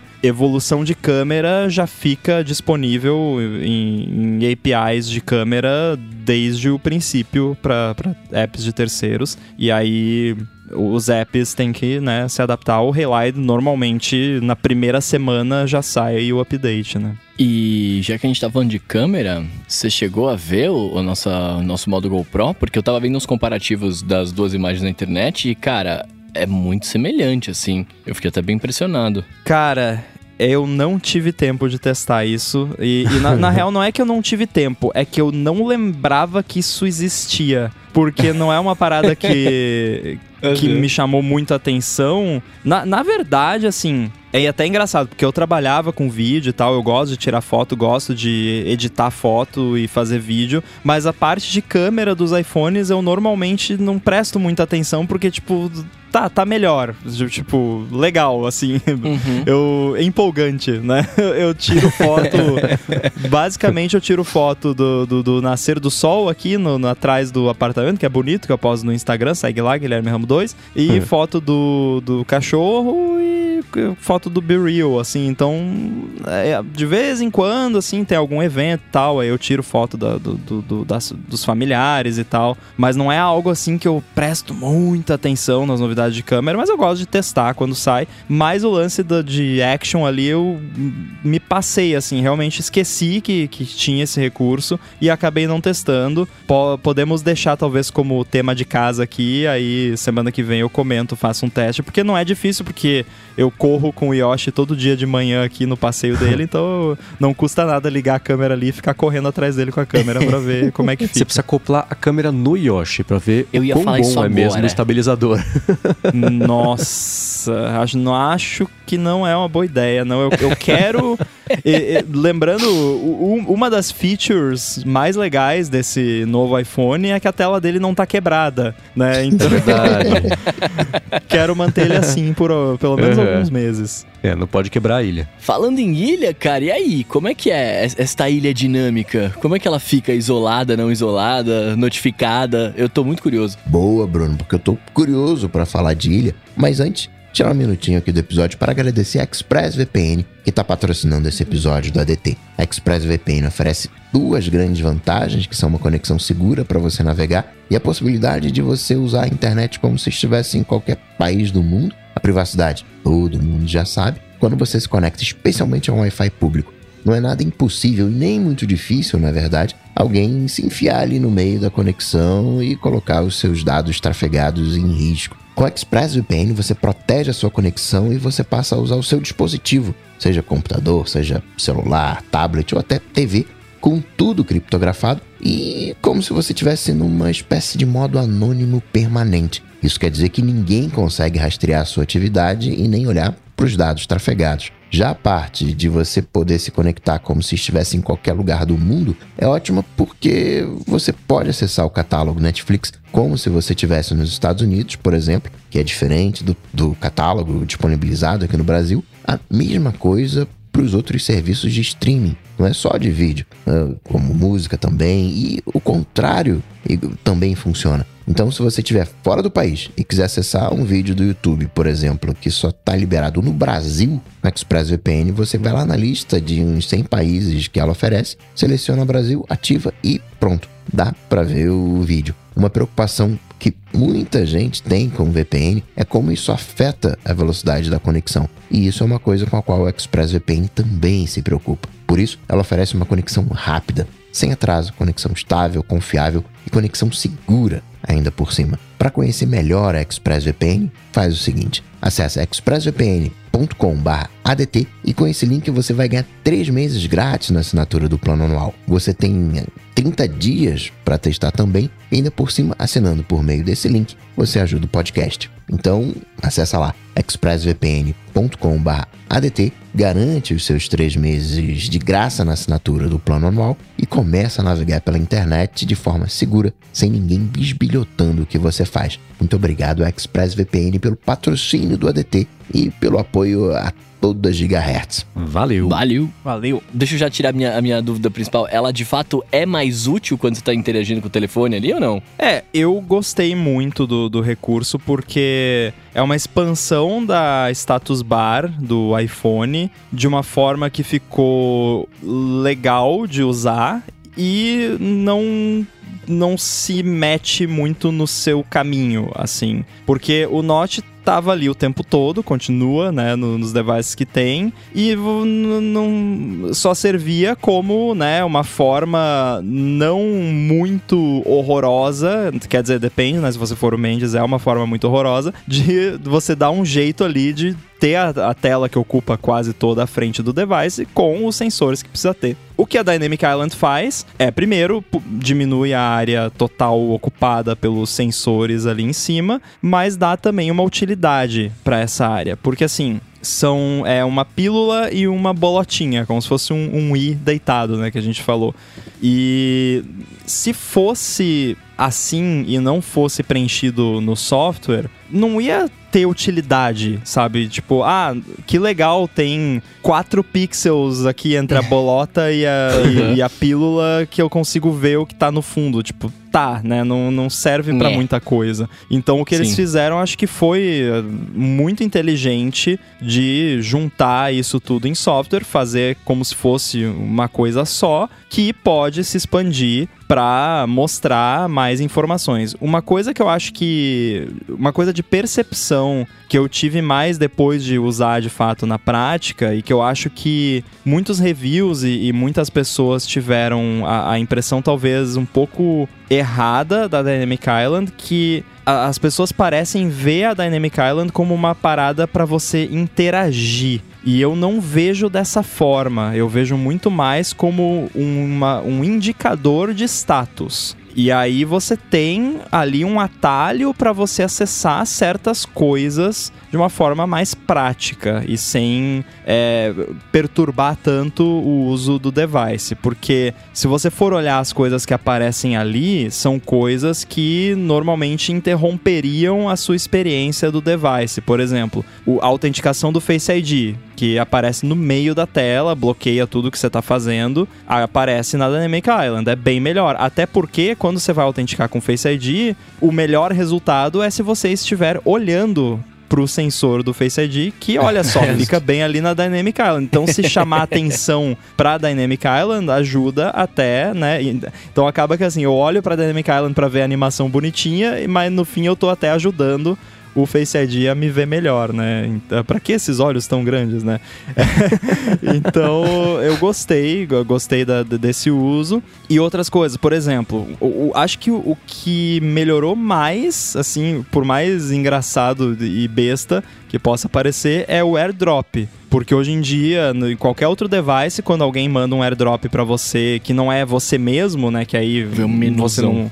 É um. Não, é um pop-up desse tamanho, assim, que ocupa metade da tela, bloqueia tudo que você tá fazendo. E com a Dynamic Island, simplesmente é uma bolotinha ali que aparece e tal. E, e ela tem movimento suficiente para você ver que tá acontecendo alguma coisa, né? Então você não vai deixar de ver que a parada tá acontecendo. Só que se você tiver no meio de digitar uma mensagem no iMessage ou qualquer que seja o lugar, ou no meio de fazer outra coisa, não vai aparecer um pop-up gigante bloqueando tudo que você tá fazendo, que você não consegue mais fazer nada até você lidar com aquilo. Você consegue terminar ali as últimas duas palavras da frase, clicar no, no send da, da mensagem e aí abrir ali na Dynamic Island o airdrop para receber. Então é- é uma melhoria muito boa, mas é isso. Eu acho que isso é o que as pessoas têm que entender, pelo menos é assim que eu vejo que a Apple enxerga a parada lá dentro, que é uma forma de indicar atividades que estão acontecendo ou status das coisas sem perturbar o uso do device e ao mesmo tempo oferecer alguns atalhos quando for conveniente. Então, a- a- eu vejo muito review frustrado, por exemplo, com o lance de ah, por que que, eh, por exemplo, se eu tô ouvindo um podcast, eu né, jogo o app para como se fosse para mandar para home, ele vai para Dynamic Island e fica tocando ali o podcast ou a música, o que quer que seja. Aí o pessoal tava reclamando que para você abrir os controles de play, pause, etc, que aparece ali, você tem que segurar, você toca e segura o long press, que eu tenho quase certeza que é um long press mais curto do que o long press normal, porque é, é bem rapidinho, press. assim, não, não parece muito demorado. É, exatamente, é um medium, um, um aperto médio. E aí... É long pré. Aí quando você. E aí o pessoal tava reclamando, não, por que, que não é quando você toca, abre essa versão expandida, e aí quando você segura, abre o app? Porque não faz o menor sentido. Porque não tem nenhum lugar no iOS que você segurar em algum lugar, abre um app. Não é assim que o iOS funciona. E aí, Podia porque é o o cara do oposto, The né? Verge ou o John Gruber falando, por mais que seja uma groselha, as pessoas prestam atenção e é capaz ainda de alguém na Apple ouvir e querer fazer essa groselha. Mas tá errado. Não é porque o John Gruber falou que tá certo. Então eu acho isso um absurdo. Não, você. co- como que funciona o iOS? Como que funciona, Bruno, no seu device? Você tá ali no Apple Music, você bota uma música pra rodar, volta o app pra home, o app voa pra dentro do ícone. Não é assim? Uhum, uhum. E aí, pra você abrir o app de novo, você vai lá e toca no ícone, não é assim? Perfeito. Então, Dynamic Island é a mesma coisa. Em vez de voar pro Exato. ícone, voa para Dynamic Island. Se você quer voltar pro app, você toca na Dynamic Island. A animação que acontece tem não só a função de ser bonita e, e de ser interessante, tornar a interação mais agradável, mas também de informar para onde que tá indo e como que você volta pro lugar de onde você veio. E se voltar pro lugar de onde você veio fosse tocar e segurar, ia quebrar completamente o paradigma de como funciona a home screen do iOS, então está correto. E Uhum. tudo isso que eu falei é porque assim, não é uma parada pra você ficar interagindo, até porque é no topo da tela, não é um lugar muito ergonômico de você ficar interagindo. Então esse lance de você poder expandir pra controlar ali playback de coisas e tal, é um nice to have, assim, não é uma parada que, nossa, incrível, eu vou usar isso o tempo todo porque é muito conveniente. Na maior parte do tempo, quando eu vou mexer nos ajustes de playback ali, que eu não tô dentro do app, eu tô na tela bloqueada.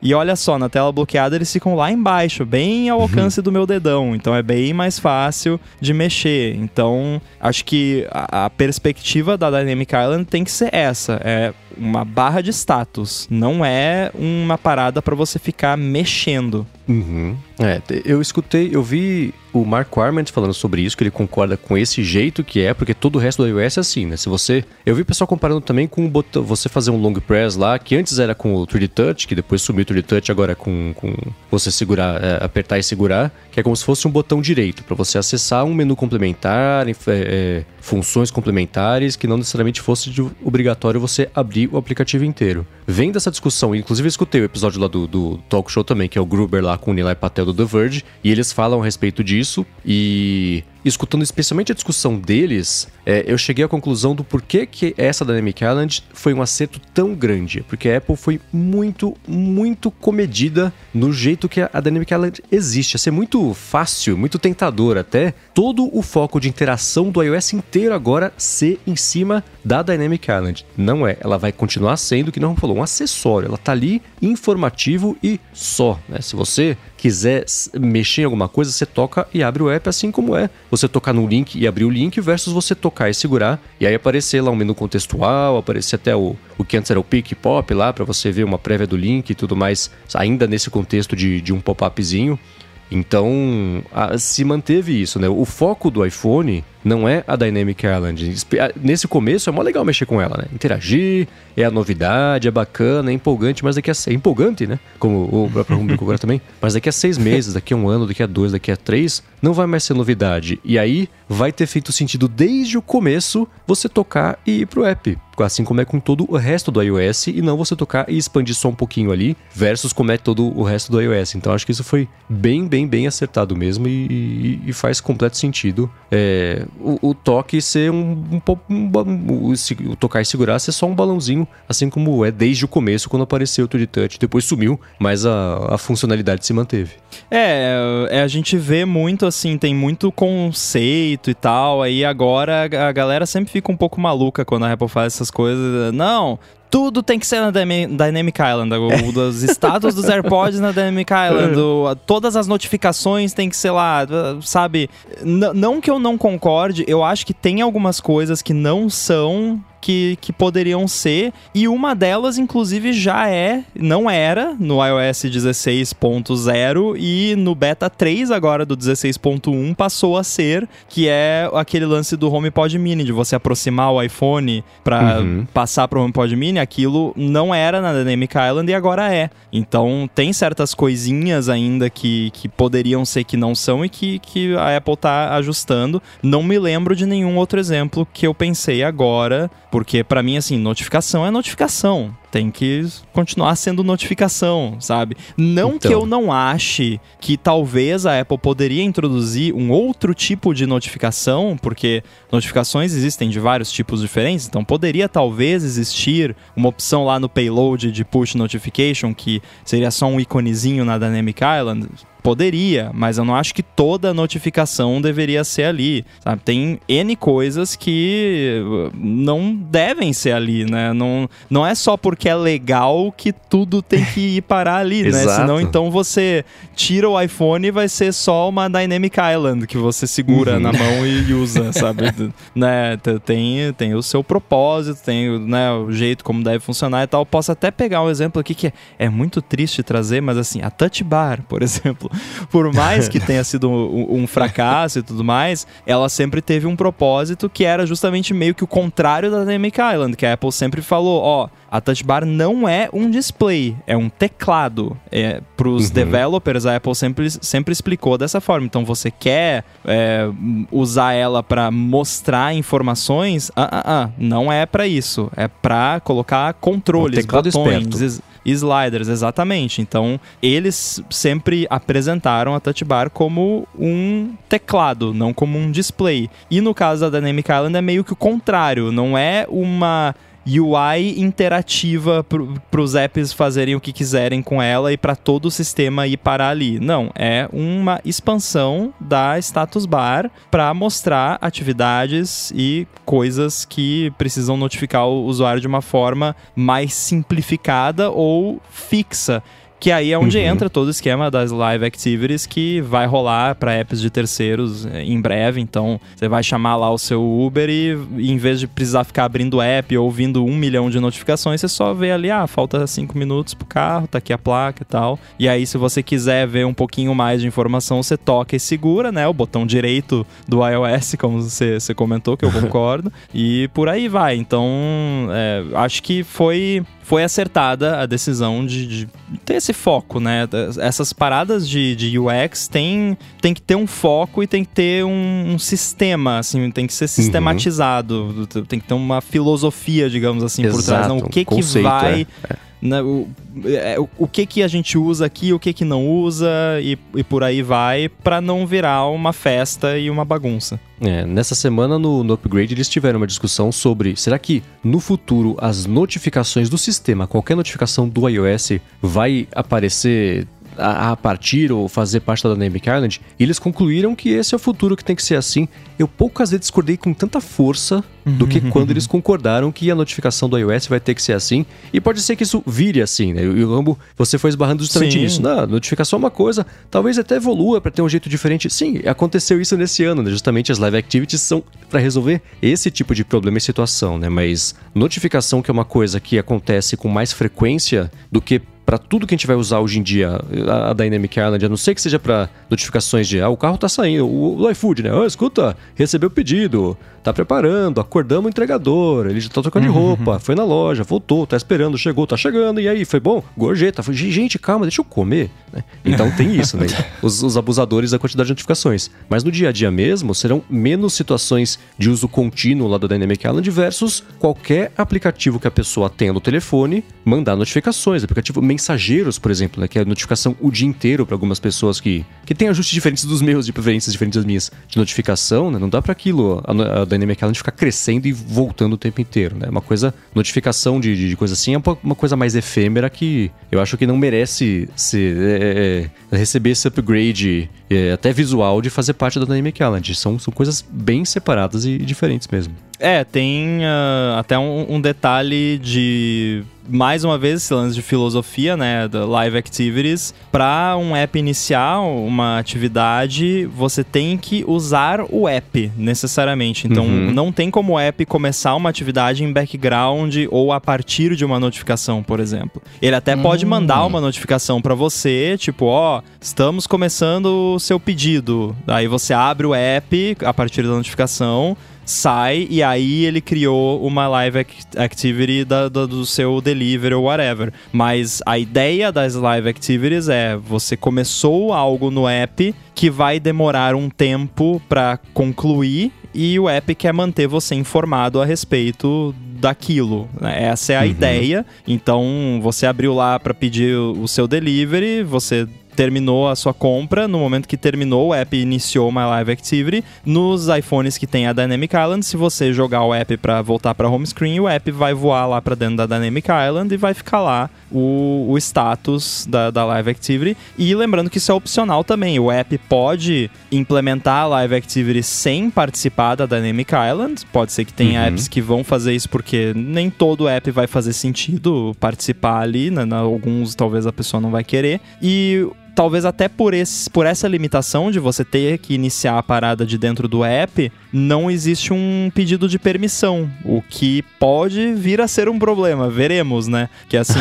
é, o app não precisa pedir sua permissão para poder usar Live Activities da forma como é com notificações, porque assim, não tem como o app do nada iniciar uma Live Activity, É, vai ter que iniciar a partir de algo que você fez no app necessariamente. Então, meio que não, assim, eu até entendo não ter uma permissão e também é importante ressaltar, dá para desligar dentro lá do- dos ajustes, tem dentro lá dos ajustes do app, no app de ajustes, tem lá Live Activities, você pode desligar e daí aquele Uhum. app não tem mais. É, eu, eu acho até engraçado vocês falarem da galera querer usar como notificação, etc. Porque a partir do momento que eu vi o negócio no vídeo, e eu até comentei isso no, no dia que a gente tava fazendo o, o bola de cristal, né? É, para mim sempre é, tava claro que era uma forma de você interagir com algum tipo de conteúdo do iPhone sem que você precisasse necessariamente parar o que você estava fazendo, né? E eu pensei muito nisso porque, como eu sou uma pessoa que acaba jogando bastante, né, no, dentro do iPhone, etc. é, por exemplo, se eu quero parar uma música, alguma coisa, e eu tô dentro de um, de um jogo, eu tenho que baixar a central de notificação. Isso, às vezes, o meu aplicativo dorme, enfim, eu perco o que eu tô fazendo, se eu tô online, desconecta, aquela coisa toda. Então, seria uma forma maior disso. Eu nunca, vocês estavam falando e tava pensando, cara, eu nunca nem pensei que os caras poderiam querer falar assim, não, então a partir de agora todas as notificações vão ser aqui, etc. Pra mim é meio absurdo, assim, saca? É que tem um Sei lá. detalhe é que pra gente o Dynamic Island parece que é uma área, mas na verdade ele é uma gambiarra para esconder os furos da tela. é, é, um mal necessário hoje. Se a gente imaginar daqui a 5, 10 anos, é, talvez não tenha esses furos, ou seja menor, enfim, não sei o que vai acontecer. Mas aí vira realmente uma região. passou. Você não se eu for colocar uma notificação na Dynamic Island, eu tô lascado, porque vai ficar um buraco preto, né? Vou ter, vai ter o texto, Sim. Né? vai ter que separar ou vai ficar mais embaixo, vou ter que comer mais ainda a tela, né? Já tem aquela região ali, chega uma notificação, desce mais uma cortininha para ter ali a notificação, a notificação dinâmica. Num futuro, daqui a cinco anos, até quando rotacionar o iPhone, já aparece a, a interface da notificação ser uma interface de Dynamic Island. Então é, tem algo ali, né? Mas é, é que o Note a gente entendeu como um mal necessário. E a galera acho que tá vendo hoje Dynamic Island como uma coisa definitiva. Pode até ser definitiva como um recorte na tela, como uma área de, de interação, notificação, o que for. Mas ela precisa ser, entre aspas, dinâmica de verdade. Não ter aqueles furos no meio que deixam. É, é de alguma maneira, como uma ilha, né? Presa. Né? Tem as restrições de espaço em função do furo. É, isso é um bom ponto. Eu coloquei até no, no, nosso grupo ali, que a gente pode até colocar nas notas do episódio, uma, um screenshot da documentação da Apple, que dá para ver bem esse fato, né, do, do comentário do Coca de ser, entre aspas, uma gambiarra por causa dos furos. E aí você pode ver ali que por conta disso, o layout, da, a forma como você consegue fazer o layout das coisas na, no, nas live activities que vão na Dynamic Island é, é um pouco complexo. São uns recortes meio é esquisitos, assim, do, do, das áreas que estão disponíveis ali por conta uhum. de ser dessa forma que, que você disse. Agora, a gente teve um papo sobre isso também no Stack Trace e, e a gente meio que chegou à conclusão, e eu acho que eu já ouvi uma conclusão parecida em outros lugares, que esse paradigma de interface parece ser algo que a Apple pretende manter. Eu acho que eles não teriam se dado o trabalho de fazer tudo isso para daqui 3, 4 anos tirar completamente se não tiver mais recorte na tela. Então acho que a tendência é esse paradigma permanecer, porém, quando não for mais necessário por causa do, dos buracos na tela, vai poder ser dinâmica de verdade, né? Ela vai poder, por exemplo, desaparecer completamente quando não tiver nada uhum. ali, né? Que agora sempre tem ali uma pílulazinha e quando, né, não tiver mais sensor, a pílula pode desaparecer por completo quando não tiver nada para mostrar, o que vai ser mó legal. Então, eu acho que é algo que eles pretendem manter, ao menos por um bom tempo, mas que pode melhorar quando não for mais uma gambiarra, como você disse, né, para esconder furos. E aí pergunta de um de um pseudo novo desenvolvedor aqui, é, você mandou nesse nesse screenshot que você mandou, você tem quatro, você tem quatro meios de interagir, é isso? Dentro da do Tangram que tem aqui na Dynamic Island, é isso? É, você define o conteúdo que vai ser colocado em cada pedaço da, da Dynamic Island e você pode ou não colocar conteúdo em cada uma dessas posições. Então você tem ali o, o do lado esquerdo, do lado direito, centro e embaixo. E aí esse do lado esquerdo e do lado direito, eles podem também aparecer quando a Dynamic Island tá no modo compacto, que ela mostra só hum. o iconezinho. Por exemplo, você tá tocando música, ela mostra no lado esquerdo o artwork ali da uma mini versão do da capa do álbum e no outro lado um waveformzinho animado do que tá tocando. E aí quando você expande aparece os controles e tudo mais. Agora, quando você faz a sua, você define e tem também uma, uma outra peça de conteúdo que você pode entregar, que é uma versão que eles chamam de minimal, que é quando já tem outra atividade na Dynamic Island e aí a sua atividade ela é despromovida, digamos assim, então ela deixa de ser a, a atividade principal e ela vira só uma bolotinha no lado com o ícone do, da sua atividade, que aí você ainda consegue pressionar ali, abrir os detalhes ou tocar para abrir o app, mas não tem a, não toma aquele espaço todo da Dynamic Island. Eu quando vou usar o Face ID, eu ajudo o Face ID. Eu olho no olho do Face ID. Quando eu vou tirar um, uma selfie, eu também olho ali no olho da câmera, tiro é visível que ali tem, que na Dynamic Island tem os furos. Ou seja, eu consigo identificar de maneira fácil. Face ID tá aqui, tá aqui deixa eu olhar pro olho dele, deixa eu olhar pro olho da câmera. Ou o, preto preto ali dá um migué e não tem essa percepção. Depende muito da luz do seu ambiente. Se você tá num ambiente com luz forte, assim, você consegue ver. Até posso apontar aqui pra tela da pra câmera, posso apontar aqui para ver se se dá pra ver. É, não, não tá nem não tá não dá nem para ver o, o infravermelho, É. né? Não tá piscando, mas é que eu acho que é porque tá desbloqueado, né? Será que se eu bloquear de novo e Testa tentar aí, desbloquear vai rolar? Ali, ó, dá pra ver agora. Tá mais fraquinho, mas dá pra ver. É, mas não é balada igual o meu, né? Mas dá pra ver, é, principalmente o, o da câmera você consegue ver claramente. Ali, o- a bolotinha da câmera é fácil de enxergar. O resto, daí depende muito da, da luz. Na rua, assim, você enxerga, né, meio que, digamos assim, estraga a ilusão, né? Dá- pra ver que uma parte é tela e a outra parte não é, mas é menos do que eu esperava. Mas dá pra ver, sim, né? Não, dê, não torna a experiência menos eh,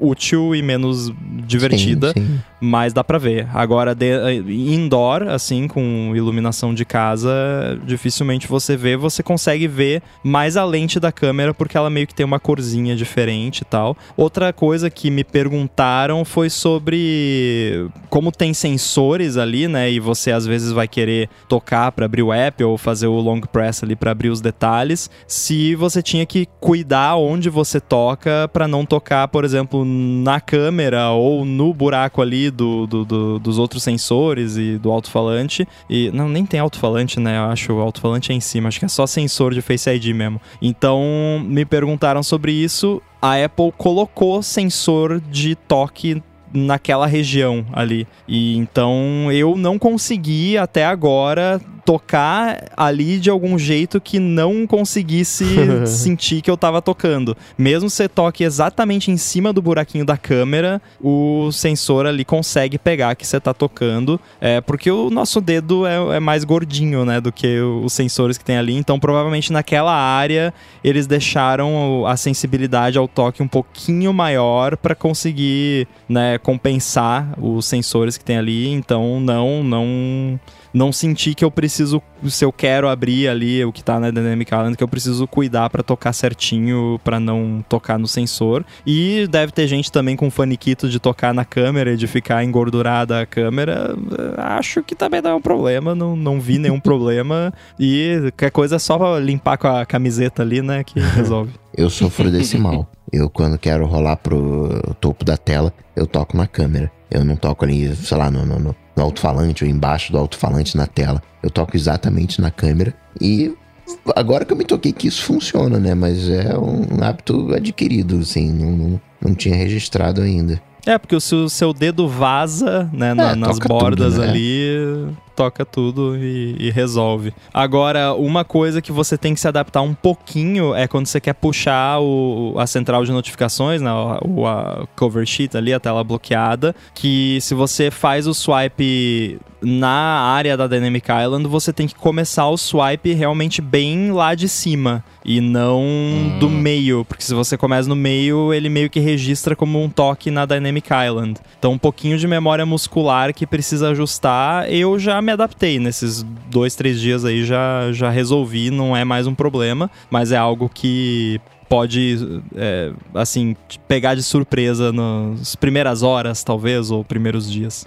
E aí, dúvida leiga agora, como é que fica quando você tá vendo um. um tô, tô vendo música, por exemplo, ela fica o tempo inteiro interagindo com você ali ou ela, ela dorme em algum momento? Não, a- enquanto você tá reproduzindo, vai estar sempre ali a, a capinha do álbum pequenininha Uhum. e, e a- os waveformzinhos. E aí vai ficar ali. Se você der pause na música e ficar pausado por muito tempo, é, não muito, mas tipo, sei lá, eu não, eu não contei, mas sei lá, 30 segundos, sei lá. Em algum momento só, ele né? vai perceber, não tá mais ouvindo nada aqui, vou parar. Se você abrir o, o, app de música lá e der pause e sair dele, morreu, não tem mais nada ali. Se você abrir algum app que esconde a status bar, a- o conteúdo da- dinâmico da Dynamic Island desaparece também. O que é até Ah, muitos legal. apps provavelmente vão ter que Hum. rever isso.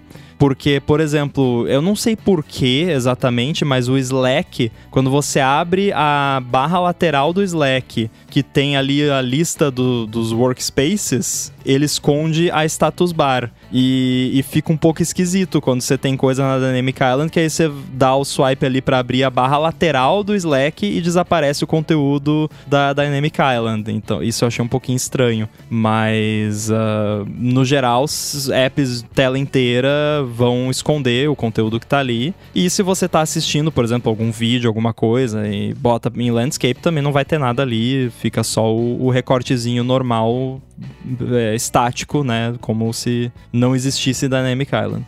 É, eu não sei como eu me sinto, viu, com relação a ele ficar funcionando 100% se eu tô ouvindo uma música em qualquer momento da tela. Se tira um print e tem coisa na Dynamic Island, aparece.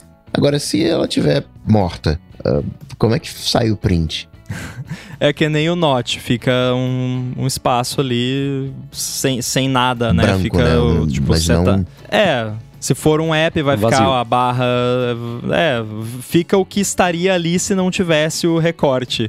Aí, se tem a Dynamic Island com conteúdo, aí fica o, o recorte da Dynamic Island. É curioso, né? Porque o Note nunca apareceu Sim. em screenshots. E é, é porque é hardware, né? Aí o pedaço da Dynamic Island que, que não é software não aparece, mas quando é o software que tá ali, aí aparece, né? Dá uma parada curiosa. É, imagino até que deve ter sido divertido para implementar isso, porque, porque sempre tem um pedaço da Dynamic Island que é software. Se você fosse desligar de fato o, o que tá desenhando ali o pretinho ali naquela área para ser a Dynamic Island, ficaria menor aquela área, mas eles deixam sempre uma bordinha de software ali que é para definir o shape que eles querem e também para fazer a interação ficar mais realística e, e, parecer mais como parte do hardware. Então é, é, curioso isso, mas é, realmente quando você tira um screenshot normal não aparece nada, quando você tira com algum conteúdo ali fica o recorte. Ou seja, se eu tirar a foto, o print de uma foto, que a gente faz isso com muita frequência, né? ou de repente um filme que a gente tá assistindo, vai lá tirando um screenshot, não vai aparecer o recorte. E quando aparecer o recorte assim mesmo, ele na versão mínima, ele casa ali com a status bar e a gente né, tem aquele hábito de cortar status bar. Então acaba ficando a mesma coisa, só não vai ficar a mesma coisa se a gente tiver naquela versão é, widget, sei lá como é que se chama nessa a versão maior da, da Dynamic Island, que aí ela corta ali um, um pega uns dois dedos de tela, não só o status bar. Exato. Agora, a gente não falou ainda da tela always on. Verdade. Cara, né? ela fica sempre ligada. Ah, vá. então, beleza, é isso. Valeu, gente. Tchau. Valeu, tchau.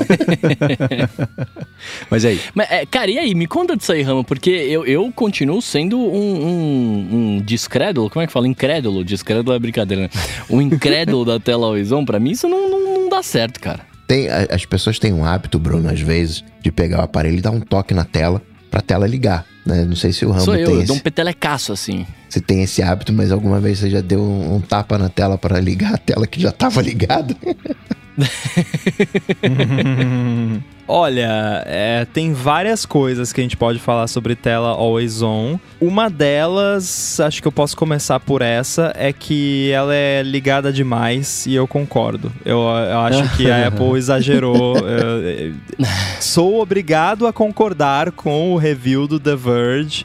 Realmente a tela, a tela always on do iPhone é always on demais. É- é- é- ela tá muito ligada. Porque eu tô olhando pra ela agora aqui, por exemplo, e eu gosto do lance de ter um pouco do wallpaper ainda, tal, um pouco das cores. É legal, é bacana, mas acho que o brilho é muito forte. Eu acho que o brilho em si tinha que reduzir mais. Eu não sei até que ponto ele varia de acordo com a, a luz ambiente ou com o brilho que você configurou, mas de qualquer forma, eu tô olhando pra, pra tela agora aqui e, por exemplo, o- as informações ali, os widgets que eu tenho na tela bloqueada, é, o horário, a data e o do Not Disturb ali, que é o modo que tá o, o foco, fica tão forte praticamente quanto quando a tela tá normal. É, e eu não precisava, eu acho que podia ser uma parada mais reduzida, assim, não precisava ser tão forte. E o wallpaper, o wallpaper até talvez esteja aqui, talvez podia ser um pouquinho menos. E também tinha que ter uma opção para desligar para quem quer, assim. Eu não sei se eu desligaria ou não o wallpaper, mas eu acho que tinha que ter uma opção para quando a tela tá no modo always on, não aparecer o wallpaper, ficar só preto, que nem funciona no, nos Android. né no Android já tinha. É, funcionar assim de. Então, assim, eu go... por enquanto eu estou gostando de ter a tela always on. Não como uma coisa que faz toda a diferença. Tanto é que eu nem lembrava. Tipo, eu, eu fiz o setup todo dele, terminou a transferência lá, que demora, um, demorou uma hora, uma hora e um, um, pouquinho. Baixou os apps todos, comecei a mexer em tudo, ver se app de banco estava funcionando. Que, aliás, transferência direta, o, os bancos tradicionais quadrados todos funcionaram de primeira e os bancos moderninhos, fofinhos, eu tive que tirar a foto com o jornal do dia de hoje, aquela coisa toda, aquela palhaçada toda. Então, né, mas enfim, não vem ao caso. Então eu comecei a brincar com ele, brinquei com a Dynamic Island, brinquei com um monte de coisa, câmera e tal, e aí depois que eu lembrei, nossa, é verdade, tem tela always on, vamos ver como é que é, né, tipo... Nem lembrava que tinha, porque não é realmente um recurso assim. Tá, mas vamos lá. Eu que sou, eu, eu que sou um cara que me incomodo com com as pessoas, quando eu tô em locais públicos, por exemplo, um cinema, é, eu faço duas coisas. Eu primeiro diminuo totalmente o brilho da minha tela para que caso ela acenda por algum motivo não incomode as pessoas. E eu ativo aquele recurso de acessibilidade que é o reduzir ponto branco, saca? Que faz com que a tela do iPhone fique mais escura ainda. Falando em termos disso, assim, você sabe dizer é, ou, ou, alguma coisa nesse sentido, de, o, quão, o, quão, o quanto de brilho que reduz na, na tela Always On? Ou, ou, ou, sei lá, fica muito parecido com o Apple Watch, por exemplo? Eu acabei de fazer um teste aqui. É, eu tô num ambiente bem iluminado, inclusive o iPhone tá na mesa e logo acima tem a luz de LED apontando bem pra cara dele, basicamente. Assim, uhum. eu diria que reduz. o wallpaper reduz bastante. É, eu diria que ele fica, tipo assim, uns 20% do brilho normal. E o texto, eu diria que ele deve ficar assim, uns entre 70% e 80% do, do brilho normal. É, bastante. O que pra mim é, é demais. Eu até fiz um teste É agora, bastante. você falou de cinema, e eu fiz um teste que eu acho que até eu, eu vou até abrir um feedback pra Apple. A- Eu até entendo por quê, mas eu acho que eu vou até abrir um feedback, porque eu, quando eu ligo o modo teatro no Apple Watch, eu esperava que fosse desligar o Always On do iPhone também, Uhum. e não desligou. É, só que por outro lado também, assim, se você tá no cinema, você vai botar no bolso, né? E no bolso ele desliga, então... Ah, mas aí é contar Não, demais com as É. pessoas terem em consideração por quem tá do lado. Não, né? mas é que dá. assim, se você vai estar usando o celular no cinema, ele não vai estar no modo always on, ele vai estar on, né? E aí, sei lá, você não vai deixar sei lá, o celular na sua coxa com a tela virada pra cima no modo always on? Não sei até que ponto a galera faria isso. A gente que tem bom senso não deixaria. É. É. E, por exemplo, Esse você, é vai no, você vai no cinema, você pega aquela cadeira. é, e, e vai vai ser muito babaca eu falar aqui, mas você vai naquela cadeira na VIP lá, que você tem a poltroninha, não sei o que, você tem uma bandeja, né? Uma mesinha. Cara, eu só vou no cinema se for na sala VIP, não é babaca. Eu, eu exijo no, o mínimo de conforto quando eu vou no cinema, eu só vou quando então, eu tem faço, essa eu poltroninha faço a mesma coisa que você. Então, assim, eu coloco na bandejinha o meu iPhone. E eu não necessariamente lembro de colocar a tela pra cima ou pra baixo, né? Mas eu faço esse lance, eu deixo o, eu tiro o brilho no máximo, reduzo o ponto branco, então quando ela acende, se ela acende, porque eu também ativo a porcaria do modo do, do foco pra não aparecer nada quando eu tô no cinema, mas se ela acender, por algum motivo que seja, ela vai acender nada, praticamente, porque é, quando eu tô no meu quarto, principalmente quando eu acordo, eu, eu ativo esse ponto branco porque eu não quero muita luz na minha cara, né? Então não incomodaria as pessoas, mas se o always on fica nesse jeito que você falou, eu acho que talvez seja um pouquinho incômodo pra um ambiente escuro, né? Tipo, você vai estar tá dormindo com alguém, por exemplo, tal, sei lá. Não, mas no modo sleep ele desliga o always on. Então, Hum. mais um motivo pra usar os focos, né? Que o Mendes não usava. Justo. Então, pra quem não usa e pretende adquirir aí o iPhone 14 Pro, 14 Pro Max, já vai começando a se acostumar. O que você poderia fazer seria também é, criar um foco específico pra cinema, que aí lá no- no- nos ajustes do foco você consegue colocar pra desligar, né, diminuir o brilho da, Always da on, tela always on. É, e no, no modo sleep é um foco meio que especial do sistema, então ele desliga completamente a tela always on, então fica totalmente desligado. Eu acho que é questão de tempo até sair opção no shortcuts e tal, pra você poder Na central de controlar. controle seria uma boa de colocar. É, central de É. controle. É questão de tempo. 16.2, iOS 16.2 já deve sair isso. Então isso é só questão de tempo. Com relação à utilidade em si, é muito mais útil no Apple Watch, na minha opinião. Por conta daquele lance que eu comentei de você poder, né? Eu tô com o Watch aqui, eu posso só olhar assim pra baixo, eu já sei que horas são. Tem a mesma utilidade, né? Eu posso olhar aqui pro iPhone, eu já sei que horas são. Consigo ver ali o widget da Carrot Weather, consigo ver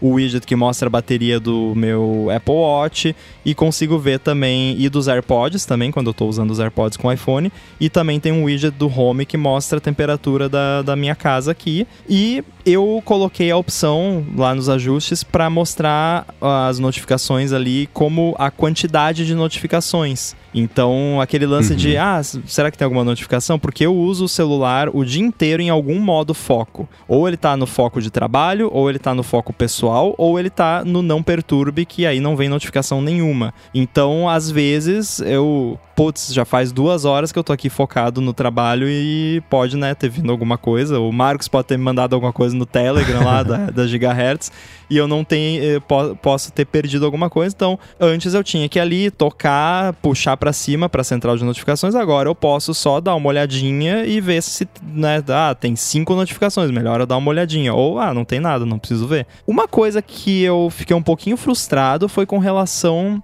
a playback de mídia.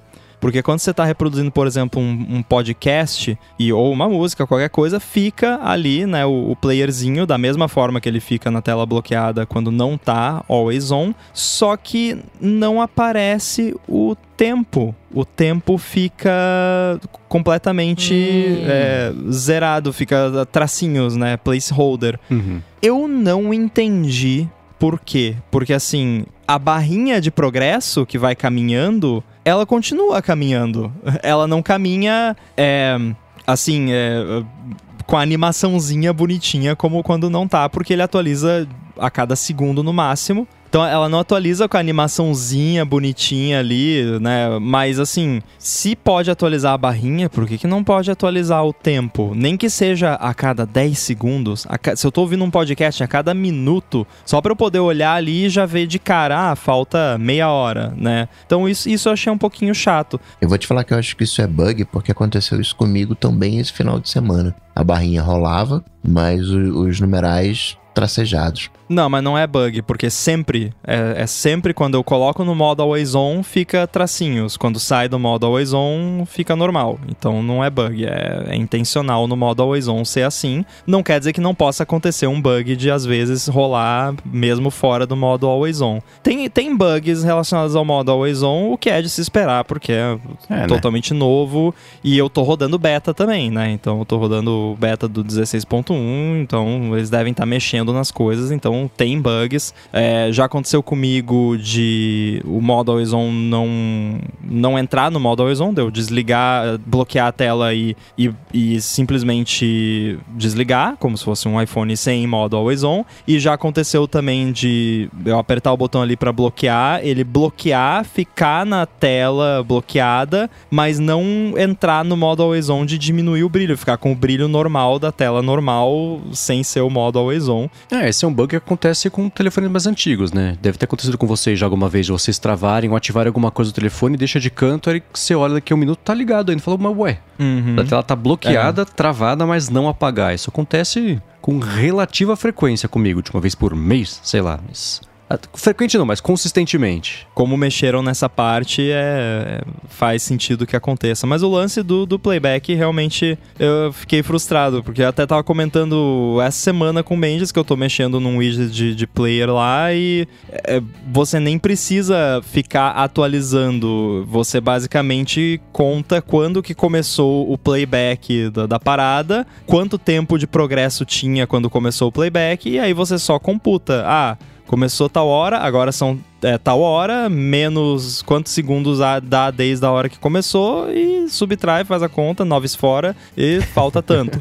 É, ou, né, o progresso é tanto. E no próprio SwiftUI, que é o que é usado para fazer as live activities, e o lance do player de música é uma live activity, é, ele tem uma parada que você basicamente diz para ele, ó, a cada segundo aumenta esse tempo aqui, ou diminui esse tempo aqui de tanto. E no próprio Apple Watch, quando você faz uma complication, você pode fazer coisas assim. E isso é tudo integrado com a tela Always On. Então, se você tá no modo Always On, ele sabe que ele não pode atualizar com uma frequência mais do que uma vez por segundo, por exemplo. Então, não sei, é, tá- todos os ingredientes estão ali para isso ser melhor e não é, então espero que seja só uma questão de tempo. Mas eu gostei também eh, e fez muito mais sentido agora porque que eles fizeram aquele lance do álbum ficar grandão ali quando você tá reproduzindo Aham. um podcast que fica a foto grandona ali, porque aí quando você tá na- na- no modo Always On e você tá ouvindo música, ouvindo podcast, fica a carinha ali do que você tá ouvindo bem clara, né, bem óbvia na, na tela Always On,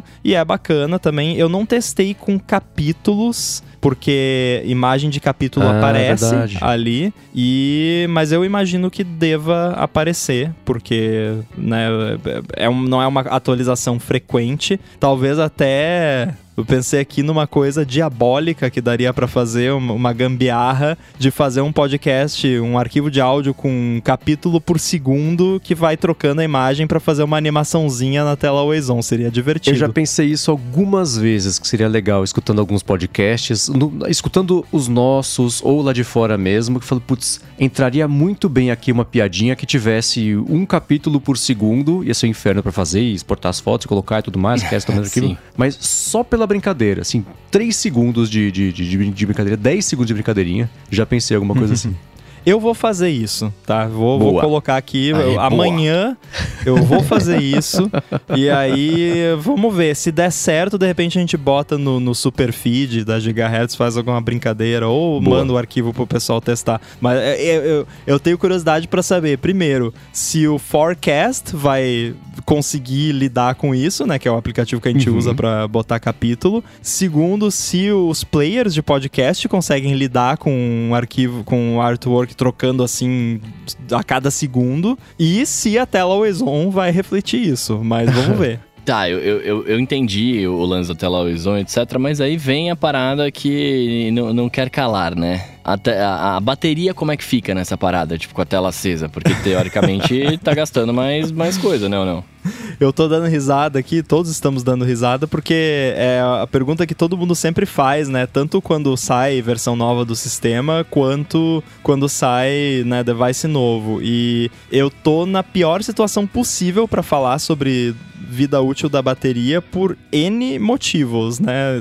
Assim, a pior combinação de fatores possível, porque é um device totalmente novo, que eu tô com ele há três dias, então não deu tempo de, né, de medir muito bem isso. Eu tenho plugado ele muito no computador para fazer coisa ali, rodar aplicativo via Xcode para testar negócio de live activity e tudo mais. Então acaba que eu dou umas carguinhas nele durante o dia, meio que entre aspas sem querer. Então já estragaria qualquer possível teste de bateria. Segundo que tem aquele lance de atualização de sistema que fica processando em background um monte de coisa por vários dias, pode demorar até uma semana terminar tudo, então ainda tá nesse processo. E além disso, eu estou rodando beta do iOS 16.1.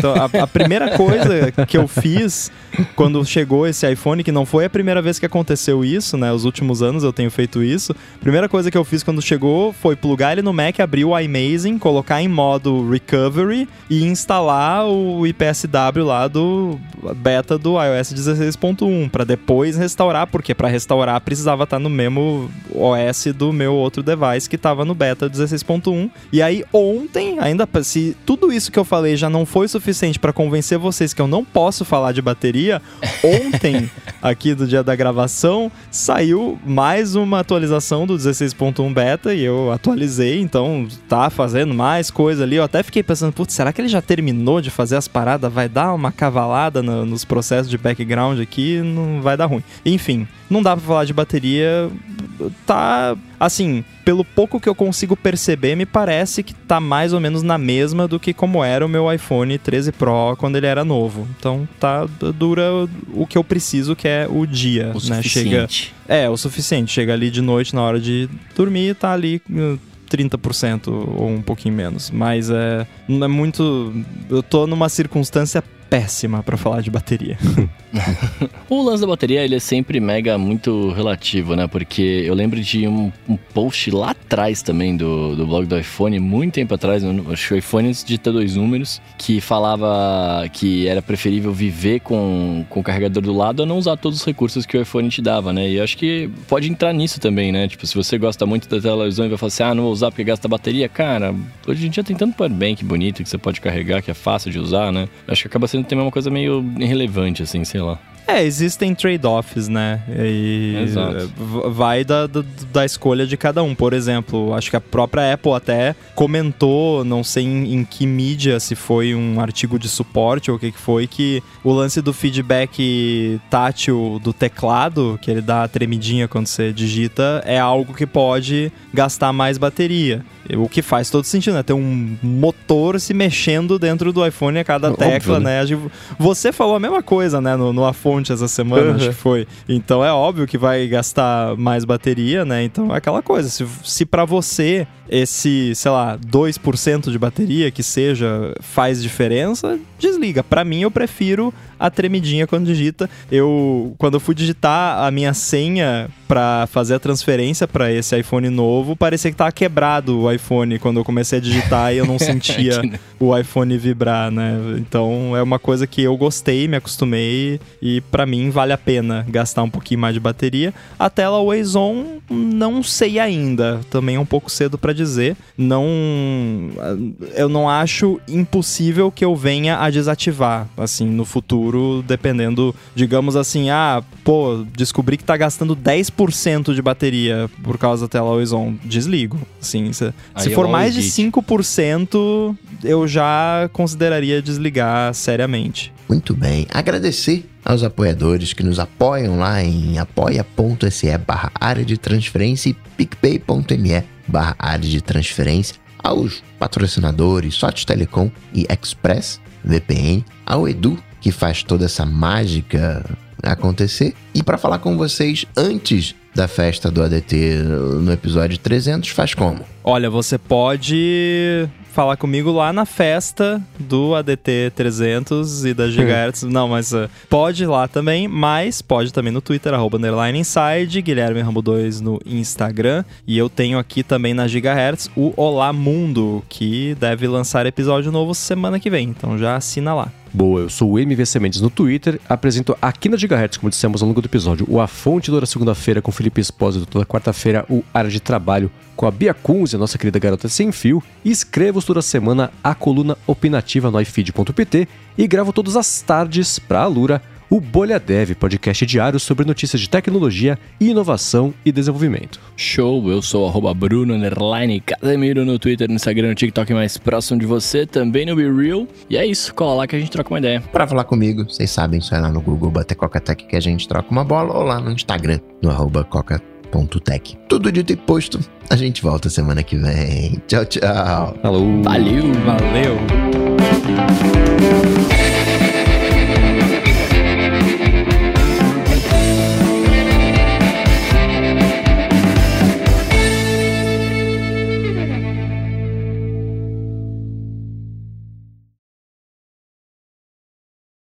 Ô, posso falar? Fiz uma coisa mó legal esses dias. Ah. Aliás, eu comprei uma coisa mó legal que me fez vir para o futuro, né? Eu não sabia que eu não estava no futuro até comprar essa coisa. E é, e é muito antiga, é muito simples, mas eu não sabia. Eu comprei uma placa de captura de vídeo. Nossa! É, não, é antigaço. Pra eu poder pôr o meu Nintendo Switch no Mac e poder gravar e streamar se eu quiser alguma coisa. Ó. Eu, nem, eu, não, eu não Nice. sabia que isso era possível. Eu achei que tinha várias engenhocas pra fazer e não, era só uma placa de captura, olha que beleza.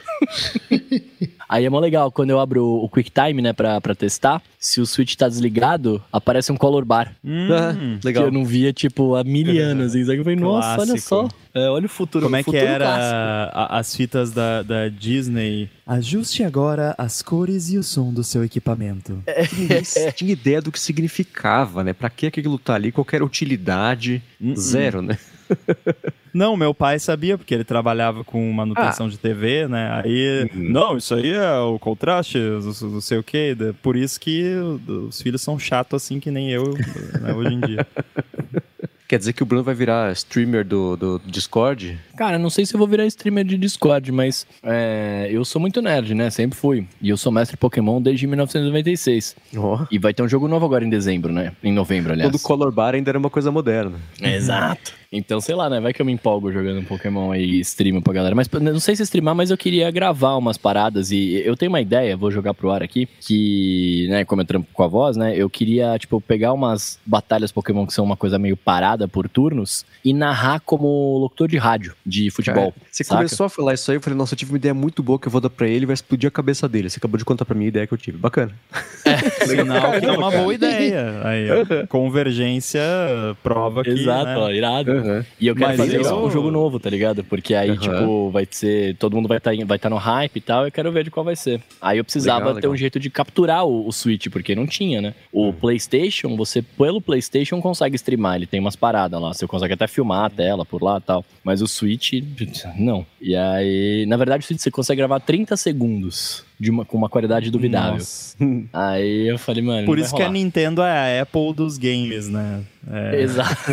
é tudo um- um limitado, cheio de, assim, coisinha, não tem que ser tudo do jeito que eles querem, né? E nunca tem promoção. é, né? O amigo e é meu caro tweetou as assim. E é cara, é. O amigo meu tweetou assim pra mim. Pra mim não, né? No, no Twitter, e aí eu, eu, eu vi os caras falando. É, agora que vai lançar Pokémon novo, será que os antigos vão entrar em promoção? Aí eu só vi a galera tweetando carinha pra ele assim, de tipo, né, não vai, tá ligado? Cara, Nunca é a mesma coisa, é a minha reação quando alguém fala a mesma coisa sobre produto novo da Apple, né? Agora que lançou o Exato, iPhone é. novo, vai entrar em promoção, né? Na Apple não entra, né? Talvez entre em algum outro lugar. Os golpes do Mercado Livre vão baixar de preço. É.